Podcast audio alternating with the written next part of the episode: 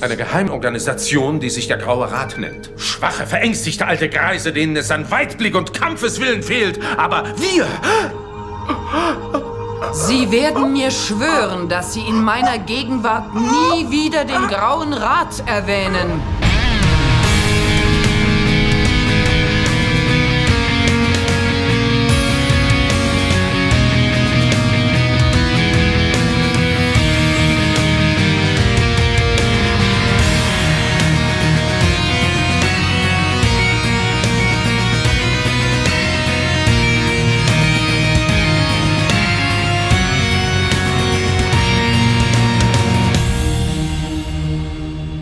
Herzlich willkommen zur Pilotausgabe von äh, Der Graue Rat, äh, der deutschsprachige Babylon 5 Podcast. Äh, und wie immer, bisher wie immer, am Mikrofon in Düsseldorf, der Raphael. Hallo. Einen wunderschönen guten Abend nach, ich habe vergessen, wo du wohnst. Hallo Sascha.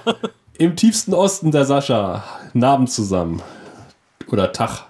Wann immer der das hört. Ja, das, das ist eine der großen Schwierigkeiten beim Podcasten. So sieht's aus. Da, da habt ihr es bei den Systemmedien ja einfacher, ne? Ja, das stimmt. Einmal aus dem Fenster geguckt und schon gewusst, was die richtige Begrüßung ist. naja, die meisten Studios sind ja hermetisch abgeriegelt gegen äußere Einflüsse, damit wir mit dem eigenen Saft schmoren können. Ach so, und sehr schön. Da wissen wir ja nie, welche Tageszeit gerade ist und welches Wetter und das hört man ja immer. Ja, schön, dass ihr wieder eingeschaltet habt. Und äh, wie es weitergeht, habe ich vergessen. Tatsächlich schon. Ja, es ist tatsächlich zum Vergessen, was wir heute besprechen wollen. Denn eigentlich geht es heute um den Pilotfilm zu Babylon 5, bei dem es mich nach dem mittlerweile, glaube ich, fünften Mal angucken, äh, immer noch also bei dem ich mich immer noch frage, warum hat es diese Serie geschafft? Das ist tatsächlich auch meine Quintessenz, nachdem ich ihn wieder erneut gesehen habe heute Nachmittag. Wobei ich ihn ja vor zwei Monaten schon mal geguckt habe und dann haben wir uns heute verabredet, wir haben uns schon länger verabredet, aber der Tag rückte immer näher. Und dann fiel mir ein, ach verdammt, du musst den schon wieder gucken, weil du die Hälfte wieder vergessen hast von dem, was du gesehen hast. Und wir müssen uns beeilen, weil sonst ist wieder die Hälfte weg in meinem Kopf. Das Interessante Aber, ist ja, die Sachen, die man glaubt vergessen zu haben, existieren auch gar nicht, weil es passiert streckenweise nichts. Das stimmt. Dabei passiert eigentlich recht viel in diesem Pilotfilm. Es wird äh, viel gesagt in diesem Pilotfilm.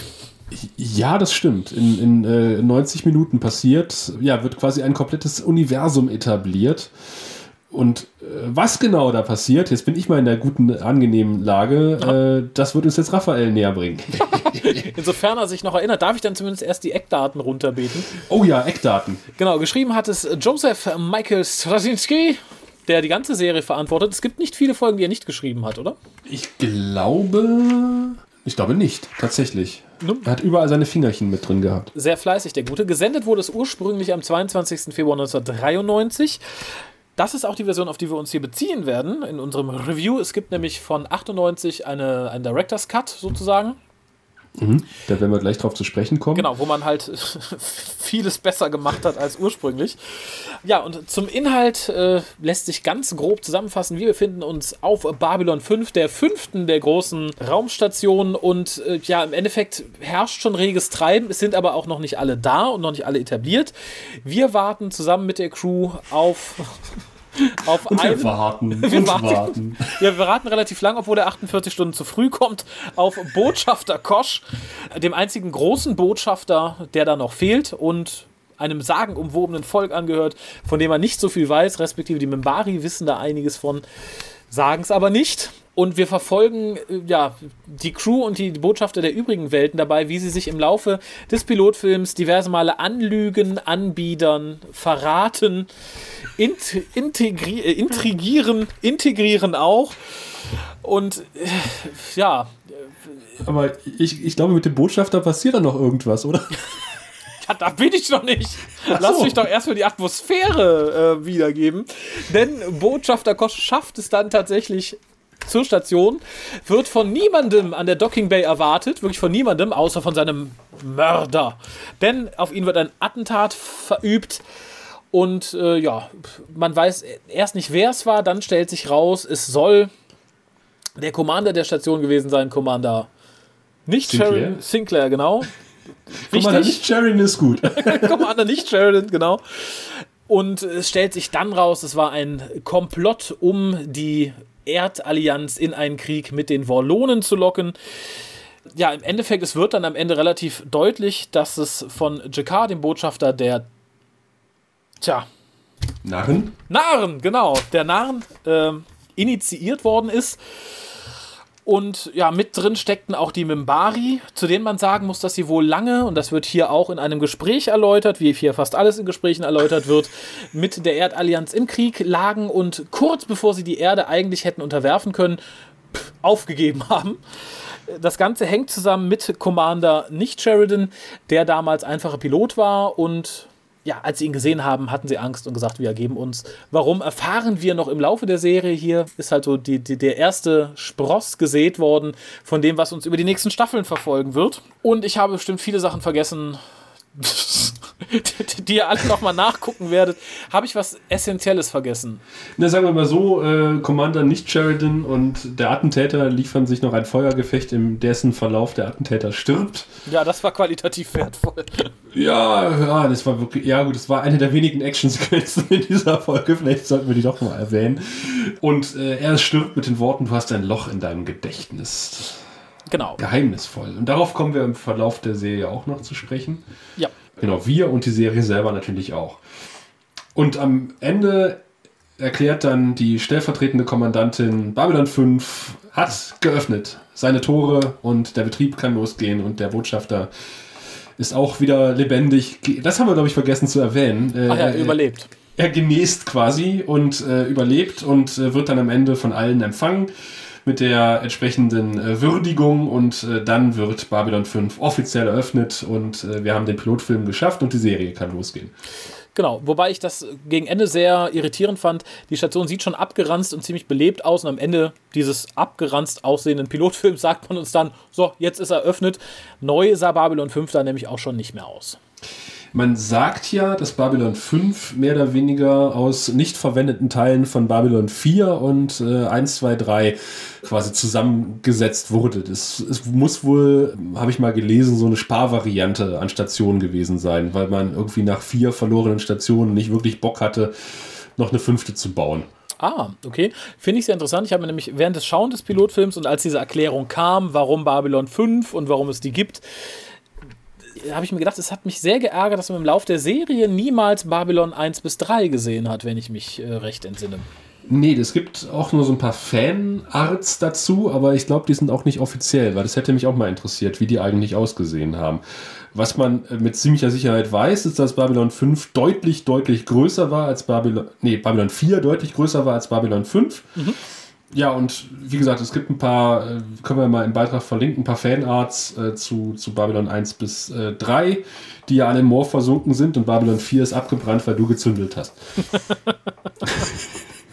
Ja, das ist übrigens das, und das möchte ich sagen, das Mysterium Babylon 4, was ja hier angesprochen wird, dass die Station einfach verschwunden ist, ist das, was mich ursprünglich äh, zur Serie gebracht hat. Denn die erste Folge, die ich dann mit Genuss und vollkommen gesehen habe, ist die Folge, in der Babylon 4 wieder auftaucht. Ah, in der ersten Staffel sogar. Äh, genau, äh, nee, Entschuldigung, das ist das, wo aufgeklärt wird, warum Babylon 5 wieder, äh, 4 wieder aufgetaucht ist. In der dritten In der Staffel. dritten Staffel, genau. wo dann Commander Sheridan tatsächlich auch da ist. Äh, und das war halt die Folge, die mich tatsächlich gehuckt hatte. Der Pilotfilm hat mich, um da mal meine Quintessenz dieser heutigen Besprechung schon vorwegzunehmen, hat mich damals auf Pro7 äh, verscheucht von der Serie. Ich bin danach sehr lange abstinent gewesen. Ja, schaltet auch beim nächsten Mal wieder ein, wenn der Graue Rat.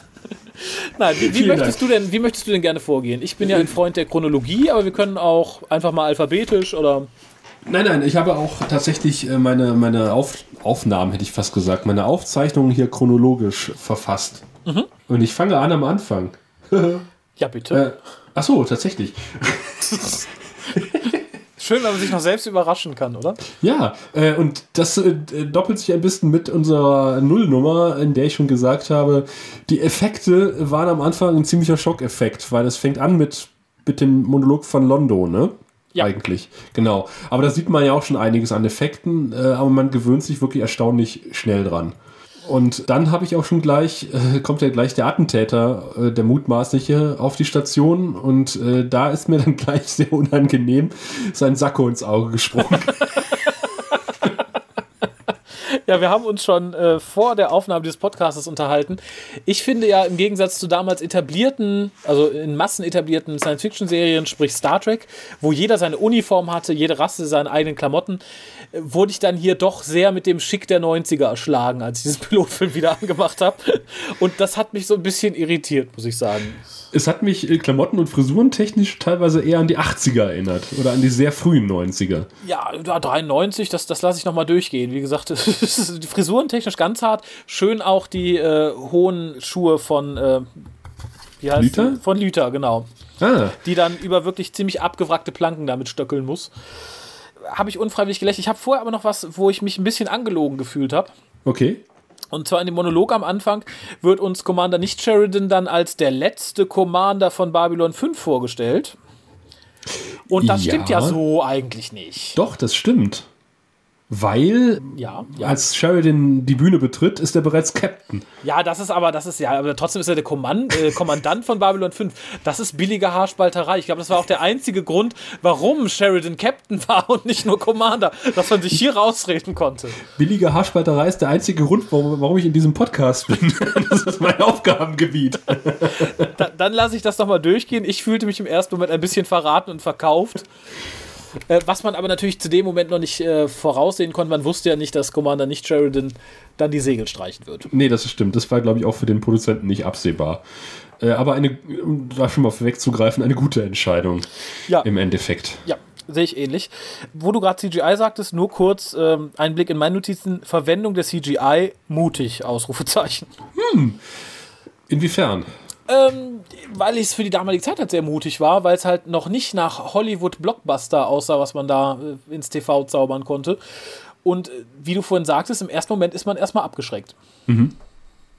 Was allerdings äh, auch komplett andere Kameraeinstellungen ermöglicht, als man es mit Modell hätte machen können. Äh, was dann auch wieder reizvoll ist. Äh, ich Also- finde es durchweg reizvoll. Also gerade nach der ersten Staffel finde ich das sehr schön. Du sagtest schon richtig, man gewöhnt sich sehr schnell dran. Äh, ich finde nur die Entscheidung sehr mutig. Das war jetzt nicht irgendwie, dass ich es schlecht reden wollte. Ich begrüße den Schritt als jemand, der selber immer ein bisschen CGI gemacht hat, sein Leben, sein Leben lang fast, seit er aus den Windeln ist.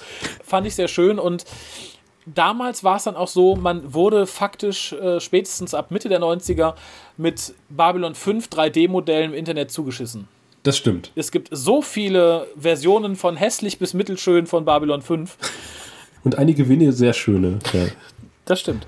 Aber der Großteil ist wirklich hässlich. Aber ich denke mal, das hat äh, finanzielle Gründe gehabt. Ich, ich glaube, die Produzenten konnten sich einfach auch Modelle in dem Ausmaß, wie sie sich das gewünscht haben, einfach nicht leisten. Ich habe irgendwo mal gelesen, auch GMS hat das gesagt, dass sie mit diesem Pilotfilm, ich muss mal ganz kurz auf meine anderen Notizen gucken, Ich könnte es fortführen, den Rekord für die meisten Schiffe auf dem Bildschirm von Star Wars geschlagen haben. boah, das hast du auch rausgefunden. Hervorragend. Ich habe es rausgefunden, nach harter Arbeit habe ich es rausgefunden.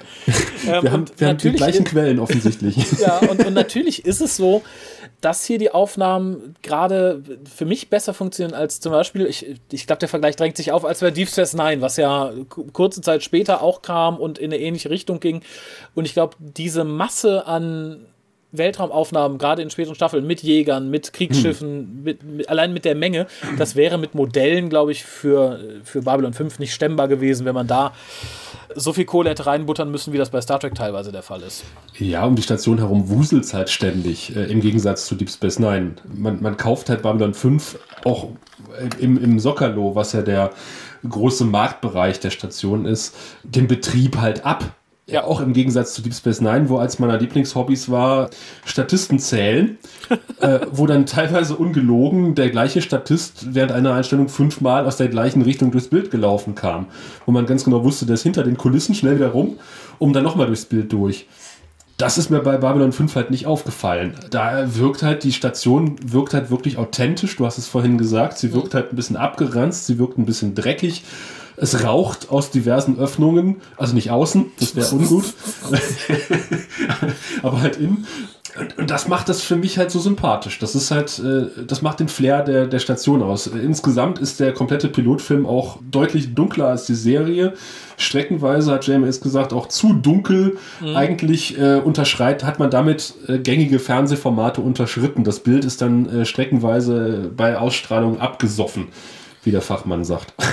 Ja, äh, sehr richtig. Und nur bei einem fiel es mir auf, ich, ich mag den Look ja insgesamt sehr gerne. Also in der Serie sieht später ein bisschen aufgeräumter aus und ein bisschen bunter. Hm. Mag ich insgesamt. Was für mich im Piloten allerdings extrem abfiel, war die Kommandozentrale, die Ja. für mich halt sehr nach Bühne aussah. Und gerade der Effekt, äh, oh, Raumschiff landet in der Docking Bay über uns, wo dann die paar Scheinwerfer leuchteten, äh, der wurde dann A, überstrapaziert und sah halt sehr preiswert aus. Das sah ein bisschen aus wie Babylon 5, das Bühnenstück. Das sah, sah ein bisschen aus wie äh, Commander Takashima in der Disco. Weil, Ja. Also, also, das war ein landendes Schiff. Das, äh, ja, okay. Ich dachte, das wären irgendwelche Scheinwerfer gewesen. Das waren im Endeffekt ja auch bunte Scheinwerfer. Also bunte ich, Scheinwerfer. ich hoffe, dass damit das Schiff gemeint sein soll. Ich wüsste sonst nicht, warum man die Kommandozentrale von außen bunt anleuchten sollte. Space Disco. ja, aber da passt natürlich Lieutenant Commander Takashima total rein. Ich finde die Schauspielerin sowas von unbegabt. Ja, äh, sie ist auch nicht unbedingt eine meiner Favoriten. Ich habe allerdings auch gelesen, dass sie ihre Dialoge nachsynchronisieren musste, weil äh, sie den Studiobossen zu harsch war. Aha. Und in der, der späteren Version haben sie die Originaldialogzeilen genommen und da, da soll sie viel besser wirken. Ah, okay. Ein Grund mehr, dass wir uns auch mal die, die Special Edition angucken bei Zeiten, die wir beide noch nicht gesehen haben, glaube ich. Ne? Ja, spendet. Schickt sie uns. Unser Impressum steht auf der Internetseite der-graue-rat.de. Wobei sie, glaube ich, gerade noch im Rahmen dessen ist, was wir uns leisten können. Sie kostet, glaube ich, 7,30 Euro bei Amazon. Schickt uns 7,30 Euro. Impressum steht das. Gerne auch in Briefmarken. Schickt uns einen frankierten Rückumschlag. Wenn wir schon in den 90ern sind. Ähm, ich bin immer noch auf der Brücke. Da ist mir nämlich was aufgefallen, was mir damals nicht aufgefallen ist und auch bei den ersten vier Malen nicht. Und das war, dass jemand auftaucht, den wir viele Jahre später, also zwei, auch wiedersehen. Allerdings in einer anderen Rolle. Und hier sieht er so Frisuren und Outfit technisch ein bisschen aus. Das wollte eigentlich zum Baywatch-Set. Nämlich Ed Wasser oder Wasser, wie auch immer er ausgesprochen wird. sagen.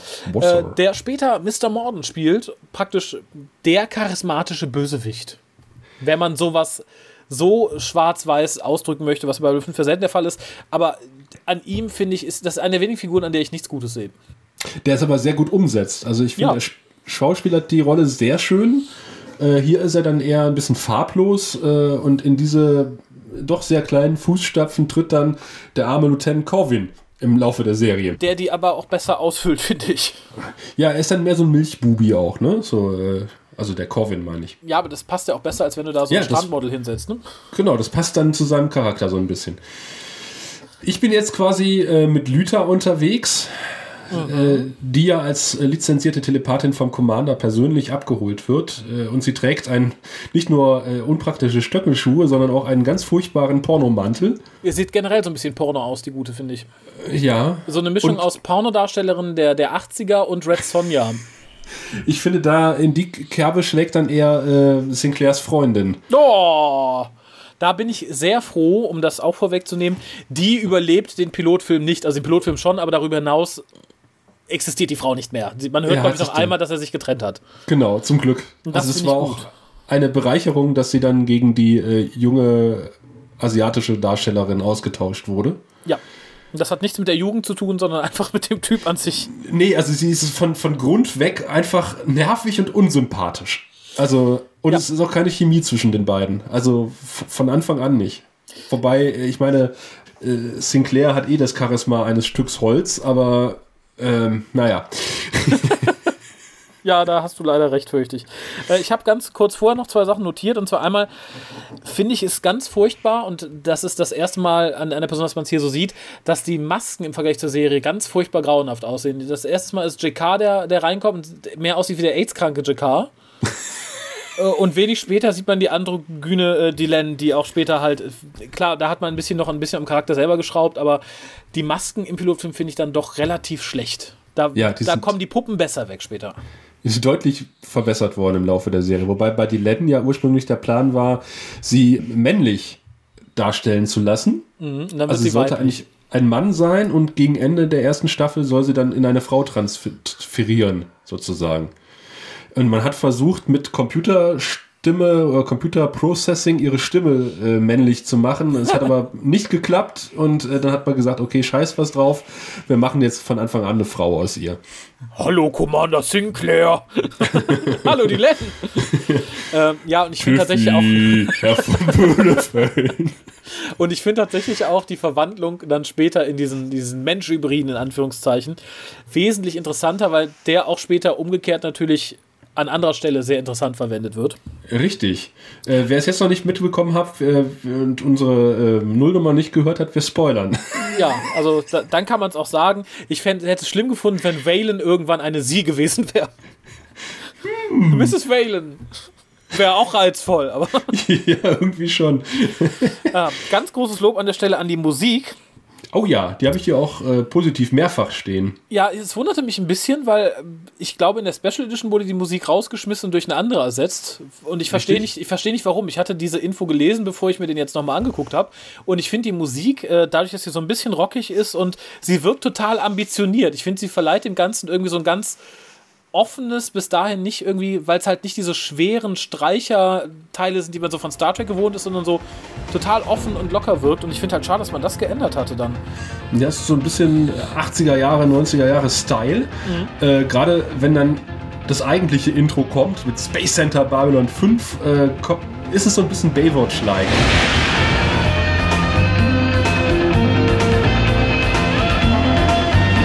Ja, das stimmt. Die, die, die, äh, der gute Stuart Copeland, der die Musik geschrieben hat, ist übrigens Gründungsmitglied von Police Ach, sieh an. Und hat äh, unter anderem die Musik für Wall Street aus dem Jahre 87 gemacht. Die anderen Filme, die bei der IMDB verlinkt sind mit ihm, die kenne ich nicht. okay. Nee, aber sehr gelungen und wie gesagt, das hat mich gerade über die, die, die anfänglichen 15, 20 Minuten sehr gerettet, weil A gibt die ganze, die, die, der ganze Shop total Gas. Am Anfang, man ist sofort drin, man ist mitten dabei, man läuft durch die Station und dazu die Musik, das fand ich sehr mitreißend dafür, dass der Film danach ziemlich schlapp macht. Ja, man hat auch schon von Anfang an recht viel Exposition. Also wenn du an, an Lüthers Spaziergang mit äh, Commander Sinclair über die Station denkst, Ja, das äh, habe ich als nächstes. das, ist, das ist ein reines Exposé. Ja, in der Special Edition ist dann raus, ein Teil rausgeflogen, denn wir wandern hier auch durch den wilden Alien-Sektor. Eigentlich an sich eine coole Idee, Ja, dass man eigentlich. dort äh, quasi einen Sektor hat, äh, wo die Atmosphäre und die Schwerkraft individuell angepasst werden kann und Menschen dort halt eine Maske sich aufsetzen müssen, um dann durch das Stroh zu laufen. Um, und Ja. ja, Insider wissen Bescheid. Und vor allem, richtig schön ist ja, wenn du als Außerirdischer auf Babylon 5 unterkommst, kannst du sicher sein, jeder bekackte Mensch kann dir auf deinen nackten Hintern gucken, wenn du bei dir im Hotelzimmer liegst. also, das finde ich, ähm, es sieht halt tatsächlich eher nach Terrarium aus. Nach, ja, wobei die, die Scheiben äh, durch Frischhaltefolie ersetzt wurden. Damit der Mensch, wenn er möchte, auch schnell zupacken kann. ja, wobei JMS sich da auch etwas gerechtfertigt hat und hat gesagt, man hat sich da an so einem japanischen Hotel mit diesen Schlafkammern orientiert. Und es gibt auch einen Bereich, äh, in dem die Aliens sich zurückziehen können. Äh, man sieht es wohl an einer Stelle, der nicht so exponiert ist. Das heißt, im Grunde genommen sitzen sie da wie in ihrem Vorgarten und gucken, wer vorbeiläuft, weil ihnen langweilig ist. Ja, das, äh, da möchte ich sagen, es ist ja immer sehr schön gewesen damals. Ich habe ja auch die ähm, Postings öfter mal verfolgt, auch wenn ich die Serie nicht gesehen habe.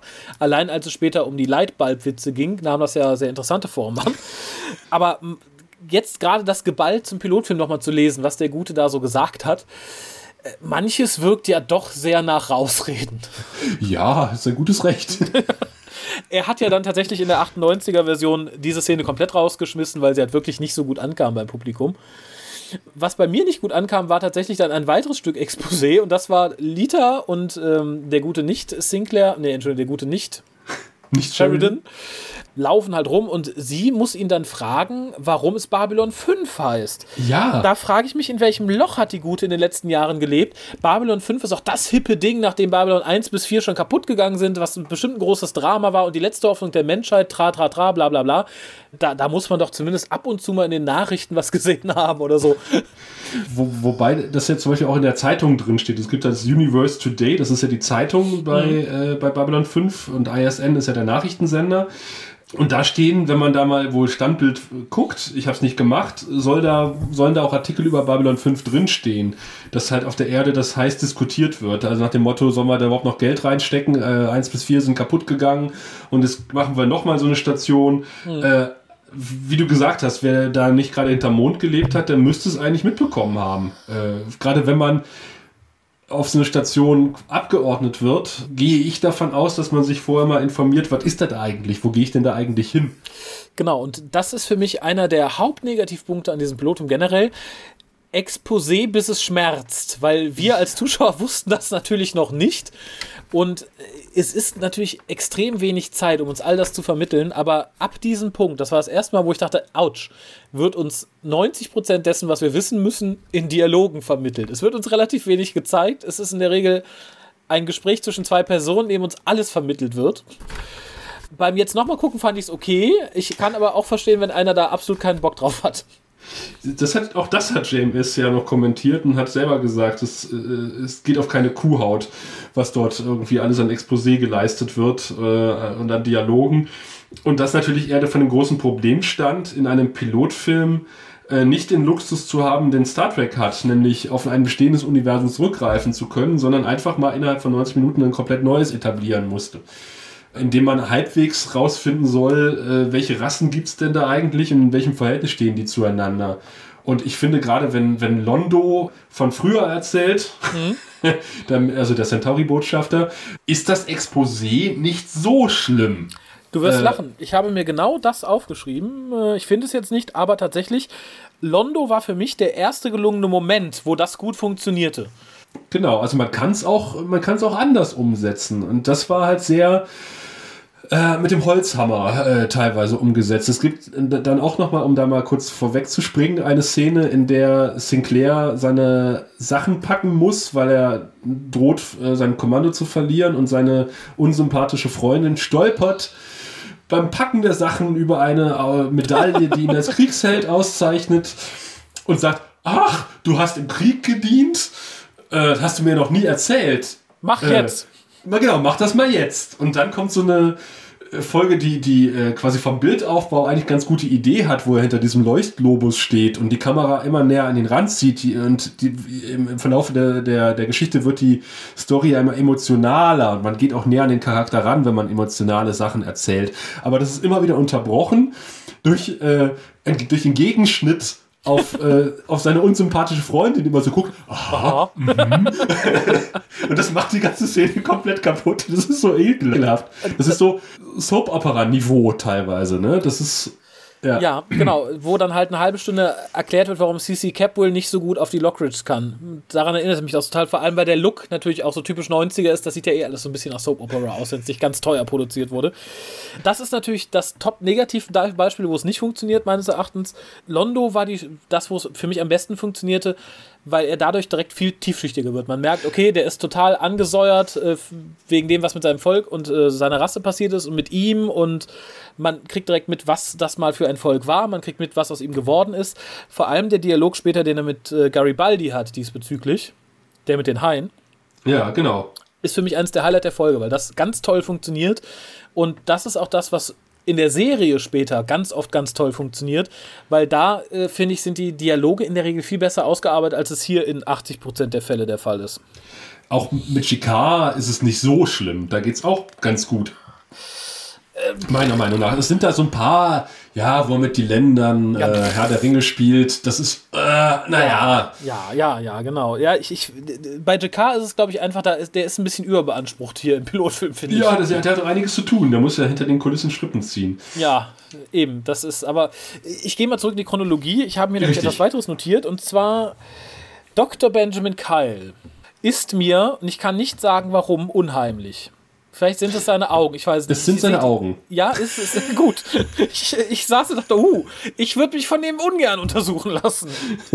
Legen Sie sich doch schon mal auf diese Liege, während ich die Säge vorbereite. Ja, ich, ich, er sieht tatsächlich, also ich habe es zu dir vorhin schon gesagt, ich würde es auch bestimmt, ich werde es auch gleich nochmal wiederholen, irgendwann wenn wir zum Ende kommen. Ich finde, man hat beim Sprung zur Serie genau den Ballast zurückgelassen, den ich nicht haben wollte. Ja, das ging mir genauso. Und einer davon ist leider der gute der gute Doktor. Der gute Doktor, der, ein, der einen ziemlich coolen Computer hat in seinem MATLAB. Hat er? Ja, hat er. Äh, in seinen, also neben den Röhrenmonitoren in der Wand, die ganz offensichtlich Röhrenmonitore sind, hat er. Ja, die aber sogar Handscanner machen, ne? Ja, hat er äh, ein, äh, in seinen Tisch eingelassen äh, ein Tablet, äh, was in seinen Tisch eingelassen ist, äh, mit einem ziemlich coolen äh, dreieckigen Design und äh, er kann quasi mit einem äh, Wisch die, die Anzeigen vergrößern. Da hat, äh, da hat äh, die Serie tatsächlich eine tatsächliche Entwicklung vorausgesehen. Ist aber, glaube ich, eine der wenigen, die Ja, die ja, das vorausgesehen hat. Ja, Also, äh, in der Tat. die Röhrenmonitore schmerzen, die haben mich auch damals schon geschmerzt. Dabei gab es ja damals auch schon äh, die energieeffizienten Plasma-Monitore. Es war einfach kein Geld da, wir haben es beim Trödel bedient. Richtig. Genauso wie, äh, nee, da komme ich nachher dazu. Okay, äh, äh, genau, das Wallonschiff kommt, nee, das, das kommt jetzt tatsächlich schon. Äh, aus ja, dem, kommt ja dem, 48 Stunden zu früh, ne? Genau, aus dem kommt ja, kommt ja zu früh, 48 Stunden, kommt rückwärts aus dem Sprungtor. Was damit erklärt wird, äh, dass er keinen Gegenschub hat am Schiff und deswegen das Schiff umdrehen musste und mit voller Kraft äh, Gas geben muss, damit er nicht gegen die Station dengelt. Das war dann JMS Erklärung dazu. Wie gesagt, Warum ich betone noch einmal, ich finde, manchmal redet er sich einfach raus. Ja, in dem Fall, äh, glaube ich, hat man einfach nicht gewusst, wie rum ein Wallonenschiff aus dem Hyperraum kommt. Ich, ich denke auch, ja. Ich äh, überlege gerade, ob ich ein bisschen vorher bin, weil ich habe vorher noch eine Frage, ich weiß auch gar nicht mehr, wie das später in der Serie gehandhabt wurde. Und zwar ist man dann ja im Garten Ja, und Ach so, redet, da, vorher, da, reden, genau. da reden dann ja Die Len und nicht Sheridan. nicht Sheridan, genau. Im Endeffekt wird da auch nochmal weiteres Exposé geliefert, wie es zwischen den beiden aussieht und, äh, und so weiter und so fort. Woran mich das erinnerte, und ich glaube, das wird, wird in der Serie auch später ein bisschen verbessert, aber die CGI von dem Garten. Ja, Hast du damals ein Super Nintendo besessen? Nein. Nein, schade. Dann möchte ich kurz ausholen. Es gab etwas, das war eine große technische Innovation, das nannte sich Mode 7. Das bedeutete, dass du Texturen ganz wunderbar drehen, wenden, vergrößern, verkleinern konntest und optisch sah das genauso aus wie dieser Garten. Und ich spüre jedes Mal, wenn ich das so sehe, das Verlangen, mein Super Nintendo nochmal rauszukramen und F-Zero zu spielen. Woran es mich halt total erinnert. Und, Okay. oh, äh, in puncto Maske habe ich es vorhin schon gesagt, ich habe es mir auch nochmal sehr lautmalerisch notiert. I, die Len. Ja, genau das hast du mir, glaube ich, dann bei Facebook gerade geschrieben, als du die Szene gesehen hast. genau, das äh, gruselig, aber worauf ich eigentlich hinaus wollte, und das ist dann auch, dann kann ich nämlich den Zettel hier weglegen. Die fahren dann ja mit dem Babylon 5 internen Zug.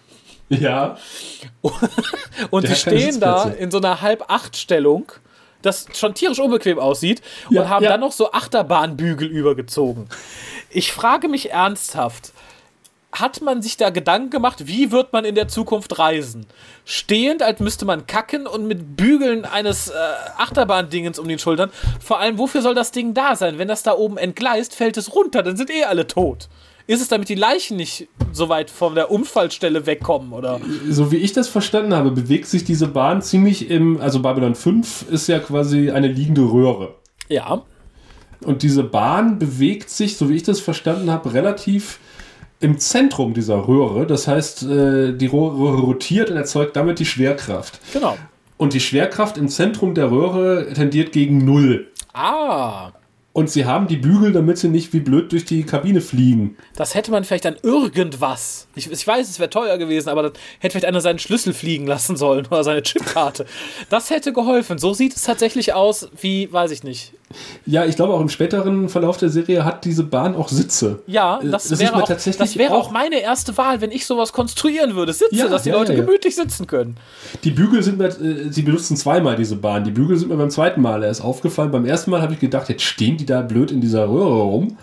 Das ist später aber deutlich bequemer. Es gibt noch mal nachher so eine Stelle, wo sie die Besprechung machen äh, bei, bei, bei Nicht-Sheridan im Büro und alle auf furchtbar unbequemen Stühlen sitzen. Ja, Der Führungsstab und Sinclair hinter seinem Schreibtisch.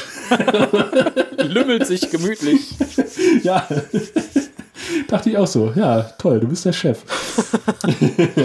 Ich habe mir als nächstes was da haben wir schon äh, drüber gesprochen. Ich möchte es nur noch mal erwähnen. Und zwar ist Sinclairs hässliche Freundin, Ja, die unsympathische Schachtel. die die gleiche Synchronstimme hat wie Ivanova später im Verlauf der Serie. Das was mich tierisch irritiert hat. Ich habe sie auf Deutsch geguckt. Achso, nee, ich habe es auf, auf Englisch gesehen. Ähm, was mich tatsächlich das erste Mal irritierte, es gibt ja immer den großen Vergleich Deep Space Nine, äh, Babylon 5, wer hat von wem geklaut, wer ist besser, wer ist schöner, wer ist schneller. Hier drängte sich mir aber tatsächlich etwas auf, und zwar, dass Commander Cisco ja später, oder Captain Cisco, auch eine Affäre mit einer Frachterkapitänin hat und hier Richtig. der Gute auch schon. Das fand ich schon sehr extrem irgendwie. Also, es mag ein komischer Zufall sein, aber ich fühlte mich ja sofort eben an Cisco und seine Freunde erinnert. Wobei, glaube ich, Babylon 5 früher war. Ich bin Ja, mir auf, nicht auf sicher. jeden Fall. Ja, Babylon 5 war da, glaube ich, auf jeden Fall früher. Darum finde Ja, ich es halt ja. auch, vor allem, weil bei Deep Space Nine kam die Gute ja erst viel später dazu. Aber ich fand es interessant, ne? Der Ja, ich Captain mein, was- einer Raumstation, der muss eine Affäre mit einer Frachterkapitän haben, weil die kommt nur ab und zu vorbei. Ja, aber ich meine, was willst du machen? Du bist Kapitän von einer Raum oder Kommandant einer Raumstation. Deine eigene Besatzung kannst du nicht, darfst du nicht nageln. Ja, die Len ist fast noch ein Kerl, ne? Ja, äh, und, und ab und zu kommt halt, sag mal, jemand vorbeigeflogen. Und dann sagt man, ja, dann docken wir doch mal an. Nicht wahr? Dann kommen wir zu etwas, das habe ich mir hier sehr positiv notiert, weil es mir erneut aufgefallen ist und ich es irgendwie toll finde. Dein Lieblingscharakter in Babylon 5 ist. Garibaldi. Genau, und der erinnert mich ja kolossal und vom ersten Moment an sowas von an Bruce, Bruce Willis, äh, und vor allem auch an die Rolle des John McClane, dass ich mir dachte, warum hat man das nie aufgegriffen und eine Stirb langsam Folge mit ihm auf Babylon 5 gemacht? Im Unterhemd. Ja, notfalls auch das. Wir sehen ja eh im Unterhemd öfter mal, oder? Äh, das weiß ich gar nicht. Man sieht ihn nachher in einem kugelsicheren Anzug. Darf ich noch mal ganz kurz, bevor du hier äh, zu einem äh, Highlight kommst, äh, noch mal ganz kurz an Sinclairs Freundin mich festgreifen? Na, da, da, uh, wenn du möchtest, greif dich fest. Also ich bin froh, wenn ich von ihr weg bin. Was ziemlich schwer ist, denn sie hat von ihren Reisen etwas mitgebracht, nämlich eine fast reibungslose Bettwäsche. Und Ja. äh, ich stelle mir das sehr unpraktisch vor. Wenn du dann äh, in eine reibungslose Bettwäsche springst, äh, quasi in, in ein. Bett. Ich, äh, kennst du das? Kennst du, kennst du, äh, hast du schon mal Satin-Bettwäsche aufgezogen? Ja, ja. Ja. Und hast du dann schon mal ein äh, Satin-Pyjama dazu getragen? Äh, nein, aber Boxershorts, ich weiß, was du meinst. Dann tendiert die Reibung nämlich auch fast gegen Null. Das heißt, wenn man beherzt wie immer in das Bett hineinspringt, äh, liegt man auf der anderen Seite wieder auf dem Boden. Weil man elegant mehr oder weniger über das komplette Futon gleitet. Ja, da möchte ich einlenken, du weißt ja nicht, was die beiden so tun. Vielleicht ist sie erschöpft von der Reise, dann zieht sie ihren Satin, äh, ihr Satin-T-Shirt an und nix und dann zieht er sie einfach an den Beinen und steht vorm Bett und sie muss dann faktisch nichts tun, weil sie hin und her gleitet. Wir, wir, wir, sehen das im Verlauf des Films noch. Was? Man sieht sie im Bett liegen. Ach so, ich, dachte, we- ich weiß meinst- was. Ich wollte gerade sagen, da habe ich aber eine Szene verpasst. Ja, verdrängt. Ah. Okay, das wird nicht mit dem Non-Explicit äh, Tag bei, bei iTunes. Kontrolliert das eigentlich jemand? Also ich meine, ich bin beim eigenen Podcast ja nun auch nicht kinderfreundlich unbedingt. Da habe ich aber keinen Explicit Tag gesetzt. Kann man mir was? Bei meinem Podcast habe ich das auch nicht. Achso, Äh, ja dann. Also ich glaube, das merkt man auch früher oder später selber. ich denke auch. Also kleine Susi, die spielen nur auf dem Satinbett. Wir bemühen uns natürlich, dass ihr das mit euren Kindern und Enkeln hören könnt, aber manchmal entgleitet es uns. So Aber wie das auf reibungsloser Bettwäsche entgleitet es einfach manchmal. Ja, man, das muss aber nicht explizit sein, das kann auch irgendwie ein Bildungsauftrag. Ne? Mama, was macht der Mann da? mit der Minbari. ja, ähm, Ah, ich- du, du ja. warst bei, bei Garibaldi. Ich war bei Garibaldi, dem, dem, dem, dem, den ich voller Freude immer wieder sehe, muss ich sagen. Und dem ich auch äh, verzeihe, dass er mich in der fünften Staffel irgendwann ein bisschen angeödet hat. ja, aber das ist ja sein gutes Recht. Jeder darf uns mal anöden im Laufe der Serie. Und das wird, weiß Gott, gehandhabt. Ach ja. Warum ist Aber- er dein Lieblingscharakter? Warum ist er mein Lieblingscharakter? Weil er auf der einen Seite einfach eine coole Sau ist, auf der anderen Seite aber auch nerdig. So, also er ist ja nun irgendwie Ja, der Actionheld sozusagen. Er ist halt der Chef der, der Sicherheit. Wer will das nicht sein? Äh, Er darf die coolen Sprüche raushauen. Er hat immer so die trockenen Einzeiler. Ähm, neben Ivanova. Und er ist aber gleichzeitig halt totaler Comic-Fan und hat auch wie so ein paar Macken, wo man denkt, okay, da kann man halt, da sind wir wieder beim Andocken, da kann man emotional, emotional andocken mit. Das finde ich ganz schön. Ja, Das Ja. ist so die Quintessenz so ein bisschen. Ja, ich, ich finde tatsächlich, ist das John McClane. Er ist ein, ein sehr Ja. fehlbarer Charakter. Also gerade gegen Ende der Serie merkt man das ja dann verstärkt, dass er da nicht immer ganz so koscher ist. Hier wird es uns natürlich in einem einmalig schönen kleinen Exposé gesagt, dass er wohl nicht immer so die richtigen Entscheidungen trifft, nämlich als äh, der gute nicht äh, Sheridan mit dem, oh Gott, mit dem Governor, mit dem, wer, was war ja, äh, Senator. mit dem Senator spricht und er natürlich sagt, so, na, ich war ja nicht damit einverstanden, weil. Ja, gut, aber das war doch eins der gelungeneren Exposés in dieser Folge, meiner Meinung nach. Äh, man, man sieht übrigens nachher, da bin ich, bin ich noch nicht ganz schlüssig, ähm, man sieht ihn ja im Zocalo sitzen und er hat einen Drink vor sich stehen und der ist Ja. kurz davor, ihn zu trinken und Ja. äh, schiebt ihn dann wieder weg. Äh, also sein Alkoholproblem wird offensichtlich auch schon so ein bisschen angedeutet. Und das ohne, dass es gesagt wird, sondern Ja. gezeigt. Da habe ich nämlich überlegt, ich habe den Film ja heute so über den Tag verteilt ein bisschen geguckt, also ich habe zwischendurch dann wichtigere Sachen gemacht, wie Wäsche aufgehangen oder und ich dachte in dem Moment, gebügelt. warum hat der denn da einen Cocktail? Wurde nicht gesagt, dass der alkoholabhängig ist schon und äh, dann fiel mir ein, nee, wahrscheinlich nicht, aber das fand ich tatsächlich ganz schön, dass man das da schon irgendwie angedeutet hat. Es passte in den Kontext, weil Ja. er hat vorher gesagt, vielleicht bin ich doch nicht der richtige Mann für die Äh, das wächst mir alles ein bisschen über meinen etwas kahlen Kopf. Der hier ja noch richtig haarig ist. Ja, richtig. Und dass er da schon irgendwie Zweifel an seiner Kompetenz bekommt und äh, die mit Alkohol betäuben will. Das ist tatsächlich eine der gelungeneren Szenen in diesem äh, Pilotfilm. Ja, finde ich auch. Ähm, wo wir gerade von Kinderfreundlichkeit in diesem Podcast gesprochen haben, Ich weiß, was jetzt kommt. Ach, sehr schön. Ihr findet auch ein Foto davon auf der Webseite. der-graue-rad.de und zwar äh, so mitten kurz nach einem Schnitt. Wir gehen eigentlich aus der Szene raus. In der nächsten Szene sehen wir Jakar dann, wie er die Nachrichten guckt. Oder die Muppets. Ich bin mir nicht sicher. Wir haben tatsächlich einen, ja, ein- ein- einen hänzischen Nachrichtensprecher. Äh, Das bleibt uns später in der Serie, glaube ich, auch ein bisschen erspart, aber da musste ich unfreiwillig grinsen. Also insgesamt finde ich die, die Puppendesigns ganz toll in diesem Pilotfilm zum Teil. Äh, wir haben auch einen, der so ein bisschen schneckenartig aussieht, der mal relativ groß im Bild ist, eine richtig tolle Figur. Äh, aber das dachte ich dann doch, okay, da ist für mich so eine Grenze überschritten, die hätte ich nicht gebraucht. Das, ich habe hier geschrieben, Alien Handpuppen Newscaster. Ja, ist ja richtig. Es sieht ein bisschen aus, als würde er eigentlich in eine Folge Dinos gehören. Ja, das, äh, das stimmt. Wie gesagt, das, äh, das hat man uns später zum Glück dann doch irgendwie ein bisschen, ein bisschen ausgeklammert. Genau. Und dann geht ja GK äh, in eine Bar, nee, in einen Besprechungsraum, wo quasi äh, Lüther Alexander gerade ein Klientengespräch beendet hat. Oh Gott, dann ja. Telepathen, auch das fand ich irgendwie sehr komisch geschauspielert. Also, dass der Typ gelogen hat, war mir auch als Nicht-Telepath klar. Ja, Man kann als Geschäftspartner nämlich Telepathen mieten, die dann sagen, ob der andere Geschäftspartner die Wahrheit spricht oder nicht. Und äh, GK, es kommt wieder Exposé, äh, möchte sich nämlich ganz, äh, er möchte gerne das genetische Material von Lita haben, weil die Narren nämlich keine Telepathen haben und schlägt ihr dabei eine direkte Paarung vor. Und ich glaube, er ist einfach scharf auf sie. Und dieses ganze Telepathengedöns ist so, ja, nützlicher Ballast. ja, wird ja auch danach, glaube ich, in der Serie erstmal nicht wieder aufgegriffen für die nächsten Staffeln. Ja, es spielt aber noch eine wichtige Rolle. Also das Ähm, Ja. ist irgendwie gar nicht mal so schlecht. Was mir vor allen Dingen sehr gut gefallen hat, ist der äh, Privatsphären-Effekt. Ernsthaft? Ja, tatsächlich. Entschuldigung, ich fand es sowas von albern, weil wenn ich in Ruhe was besprechen möchte, gehe ich notfalls mit jemandem weg oder so, aber ich schalte kein Gerät ein, was dann wild blinkt, alles wird dunkel, nur mein Tisch wird hell. Dann gucken doch erst recht alle. Ja, aber sie hören dich nicht. Wenn ein Lippenleser dabei ist, das ist so ein Unsinn. So ein Unsinn. Ja, jetzt müssen wir ganz unauffällig sein. Hier brennt.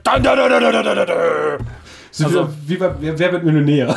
Ja, So, genau so. Ist wirklich so. So ähnlich müsst ihr euch das vorstellen. Dann kommen dann die Lichter, wusch, alle auf diesen Tisch und die bilden aber so ein Muster auf dem Boden. Äh, kennst du, kennst du ähm, Get Smart?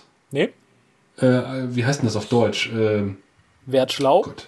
Nein, das ist eine Agentenserie aus den 70ern. Ah, nee. Eine britische Agentenkomödie. Und äh, das heißt auf Deutsch die nackte Bombe. Ah, ja Gibt doch es- vom Namen her, ja. Äh, gibt es zwei Filme zu. Äh, und in der einen, äh, sie haben die Kuppel des Schweigens. Das ist auch immer, da senkt sich so eine Käseglocke über so einen Tisch drüber. Was auch immer sehr lustig ist. So, daran hat mich das so ein bisschen erinnert im, im, im Nachgang. Ja, aber ich fand den Effekt gar nicht mal schlecht. Echt? Nee, ich fand, ich dachte, das wäre das Letzte, was ich machen würde, wenn ich Privacy möchte und nicht möchte, dass man mich beobachtet.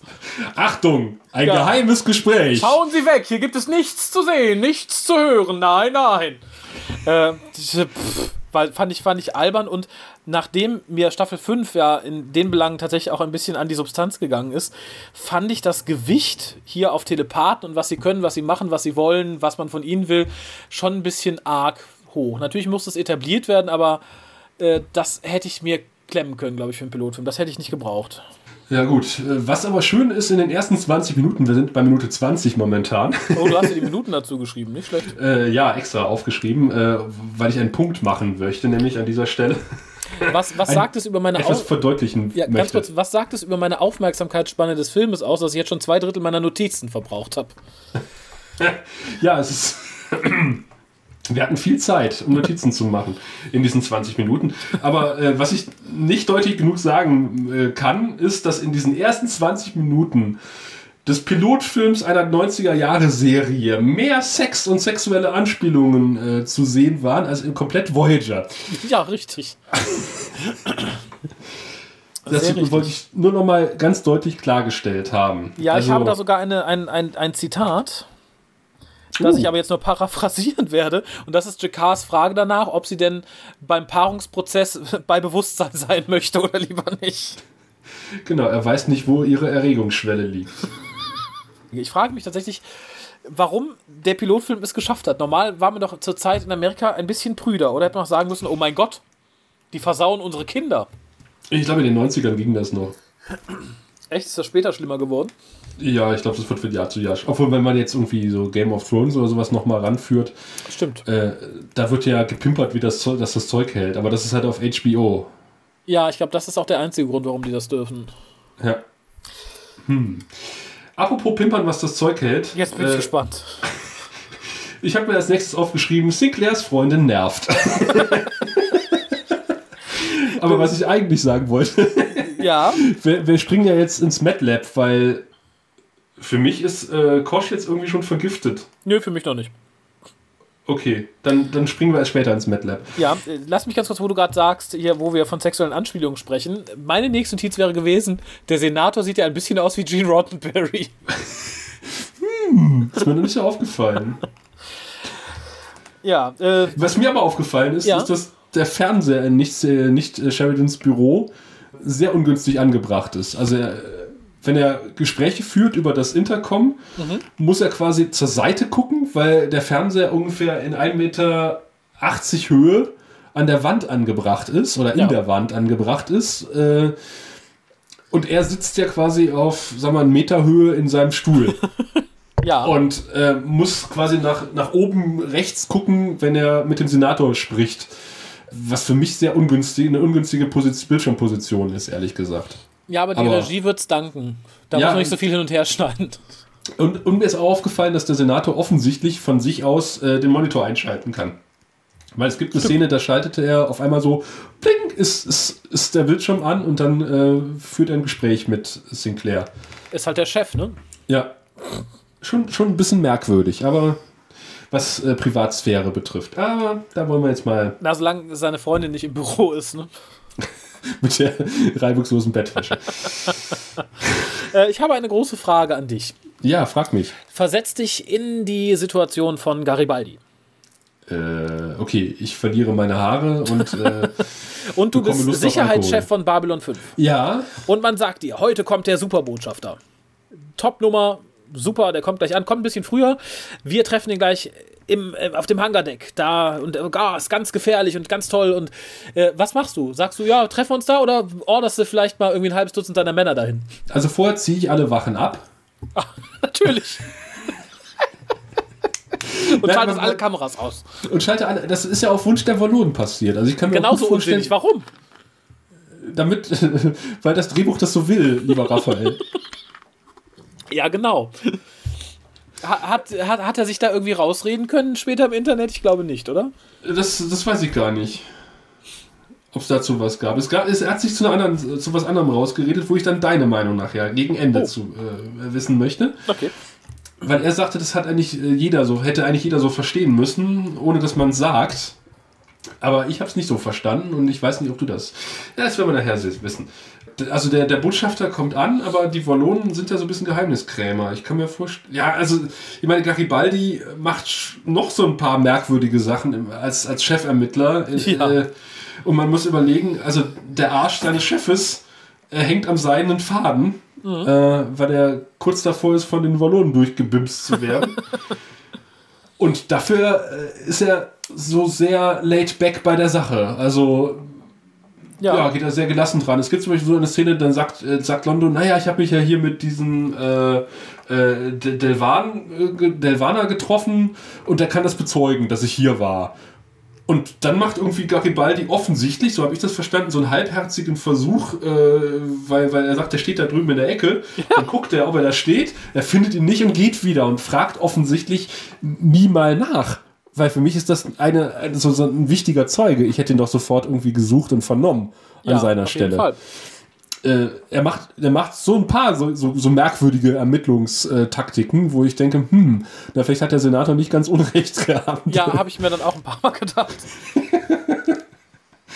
naja, auf jeden Fall wird er dann vergiftet. da reden wir auch gleich mal drüber, wie das sein kann. Mhm. Ähm, also nicht, nicht, äh, nicht Garibaldi, sondern der wallonische Botschafter äh, liegt dann blöd in der Gegend rum. Ähm, ja, wohl wahr. was wie den Rest der Folge und landet ja im MATLAB. Und, äh, und, und da frage ich mich ja immer, wie halt Dr. Keil da Lebenszeichen feststellen kann bei einem Wallon. Äh, es wird ja auch oft und gerne darauf rumgeritten, dass das irgendwie sehr mysteriöse Wesen sind und wir kriegen ja so einen Wallon später mal so äh, halb und dann mal ganz zu Gesicht in seiner mhm. wahren Natur. Und wie man da irgendwie die Blutsättigung messen soll, ist mir bis heute schleierhaft. Man kann natürlich sagen, die werden ja auch irgendeine tatsächlich Grundform haben, die, die, die physisch bestimmt ist. Also dürfen wir das spoilern? Ich finde, das ist so der, für mich ist es der größte Spoiler der Serie. Also man sieht ja später, wo, wo Kosch 1 und Kosch 2 mhm. äh, gegeneinander antreten dass das mehr oder weniger Energieschlangenwesen sind in dem Fall. Ja, aber vielleicht das ist auch eine, eine, Wahl praktisch, weißt du? Vielleicht haben die irgendwie sowas wie, vielleicht sind sie ein kleiner grauer Klumpen, wenn sie bewusstlos sind, weil sie das nicht aktiv steuern können. Und vielleicht kann man von dem grau kleinen grauen Klumpen, also ansonsten finde ich es schwierig, weil wenn man, also in dem Moment, wo er aufmacht und reinglotzt, müsste er eigentlich den Engel Gabriel sehen. Oder wen auch immer er gerade verehrt. Theoretisch. Da finde ich zum Beispiel ganz schön, das habe ich mir positiv aufgeschrieben, diese Geschichte mit, äh, er hat eine Story gehört, dass ein Mensch einen Wallonen gesehen hat und dann zu Stein erstarrt ist. Aha. Und er macht dann diesen Anzug auf und dann ist auch diese, diese Musik, diese und dann geht dann dieser Anzug auf und man hat echt so das Gefühl, gleich passiert irgendwas und, und man spielt dann so ein bisschen mit einer Erwartungshandlung, äh, Erhaltung. Ja. Also das fand ich sehr schön, das hat mir sehr gefallen. Das stimmt, aber es ist tatsächlich schwierig, diese Szenen im MATLAB mit dem übereinzubringen, was wir später über die Wallonen erfahren. Ja, das stimmt allerdings.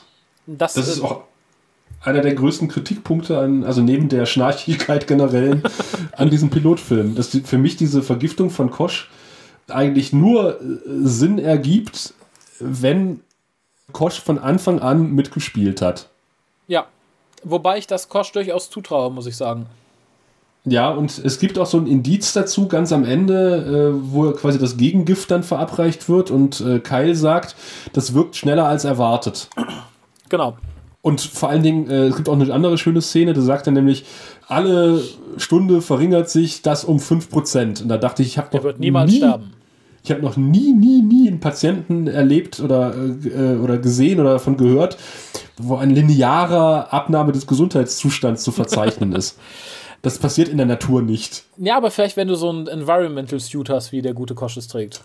Okay, das ist ein Argument. Das kann sein. Also, das ne, zur Ehrenrettung viel Sinn ergibt es tatsächlich nicht, aber äh, stimmt schon. Ich, ich war an einer Stelle übrigens total abgeschreckt, mal abgesehen davon, dass ich sie in diesem Make-up sehr hässlich fand, von Dylan. Du hast vorhin schon kurz angedeutet, und zwar äh, hat sie einen schönen Exposé-Dialog oder auch einen weniger schönen mit Jakar. Oh, da bin ich jetzt auch, das ist gut.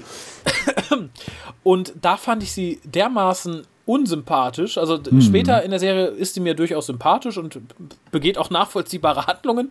Aber in dem Moment, dass sie ihn dann praktisch mit diesem Ring, den man auch nie wieder sieht, irgendwie zerquetscht und droht. Zu, zu Recht. Äh, das, weiß, das ist, ich, ich finde, so Gegenwehr sollte immer im Verhältnis stattfinden.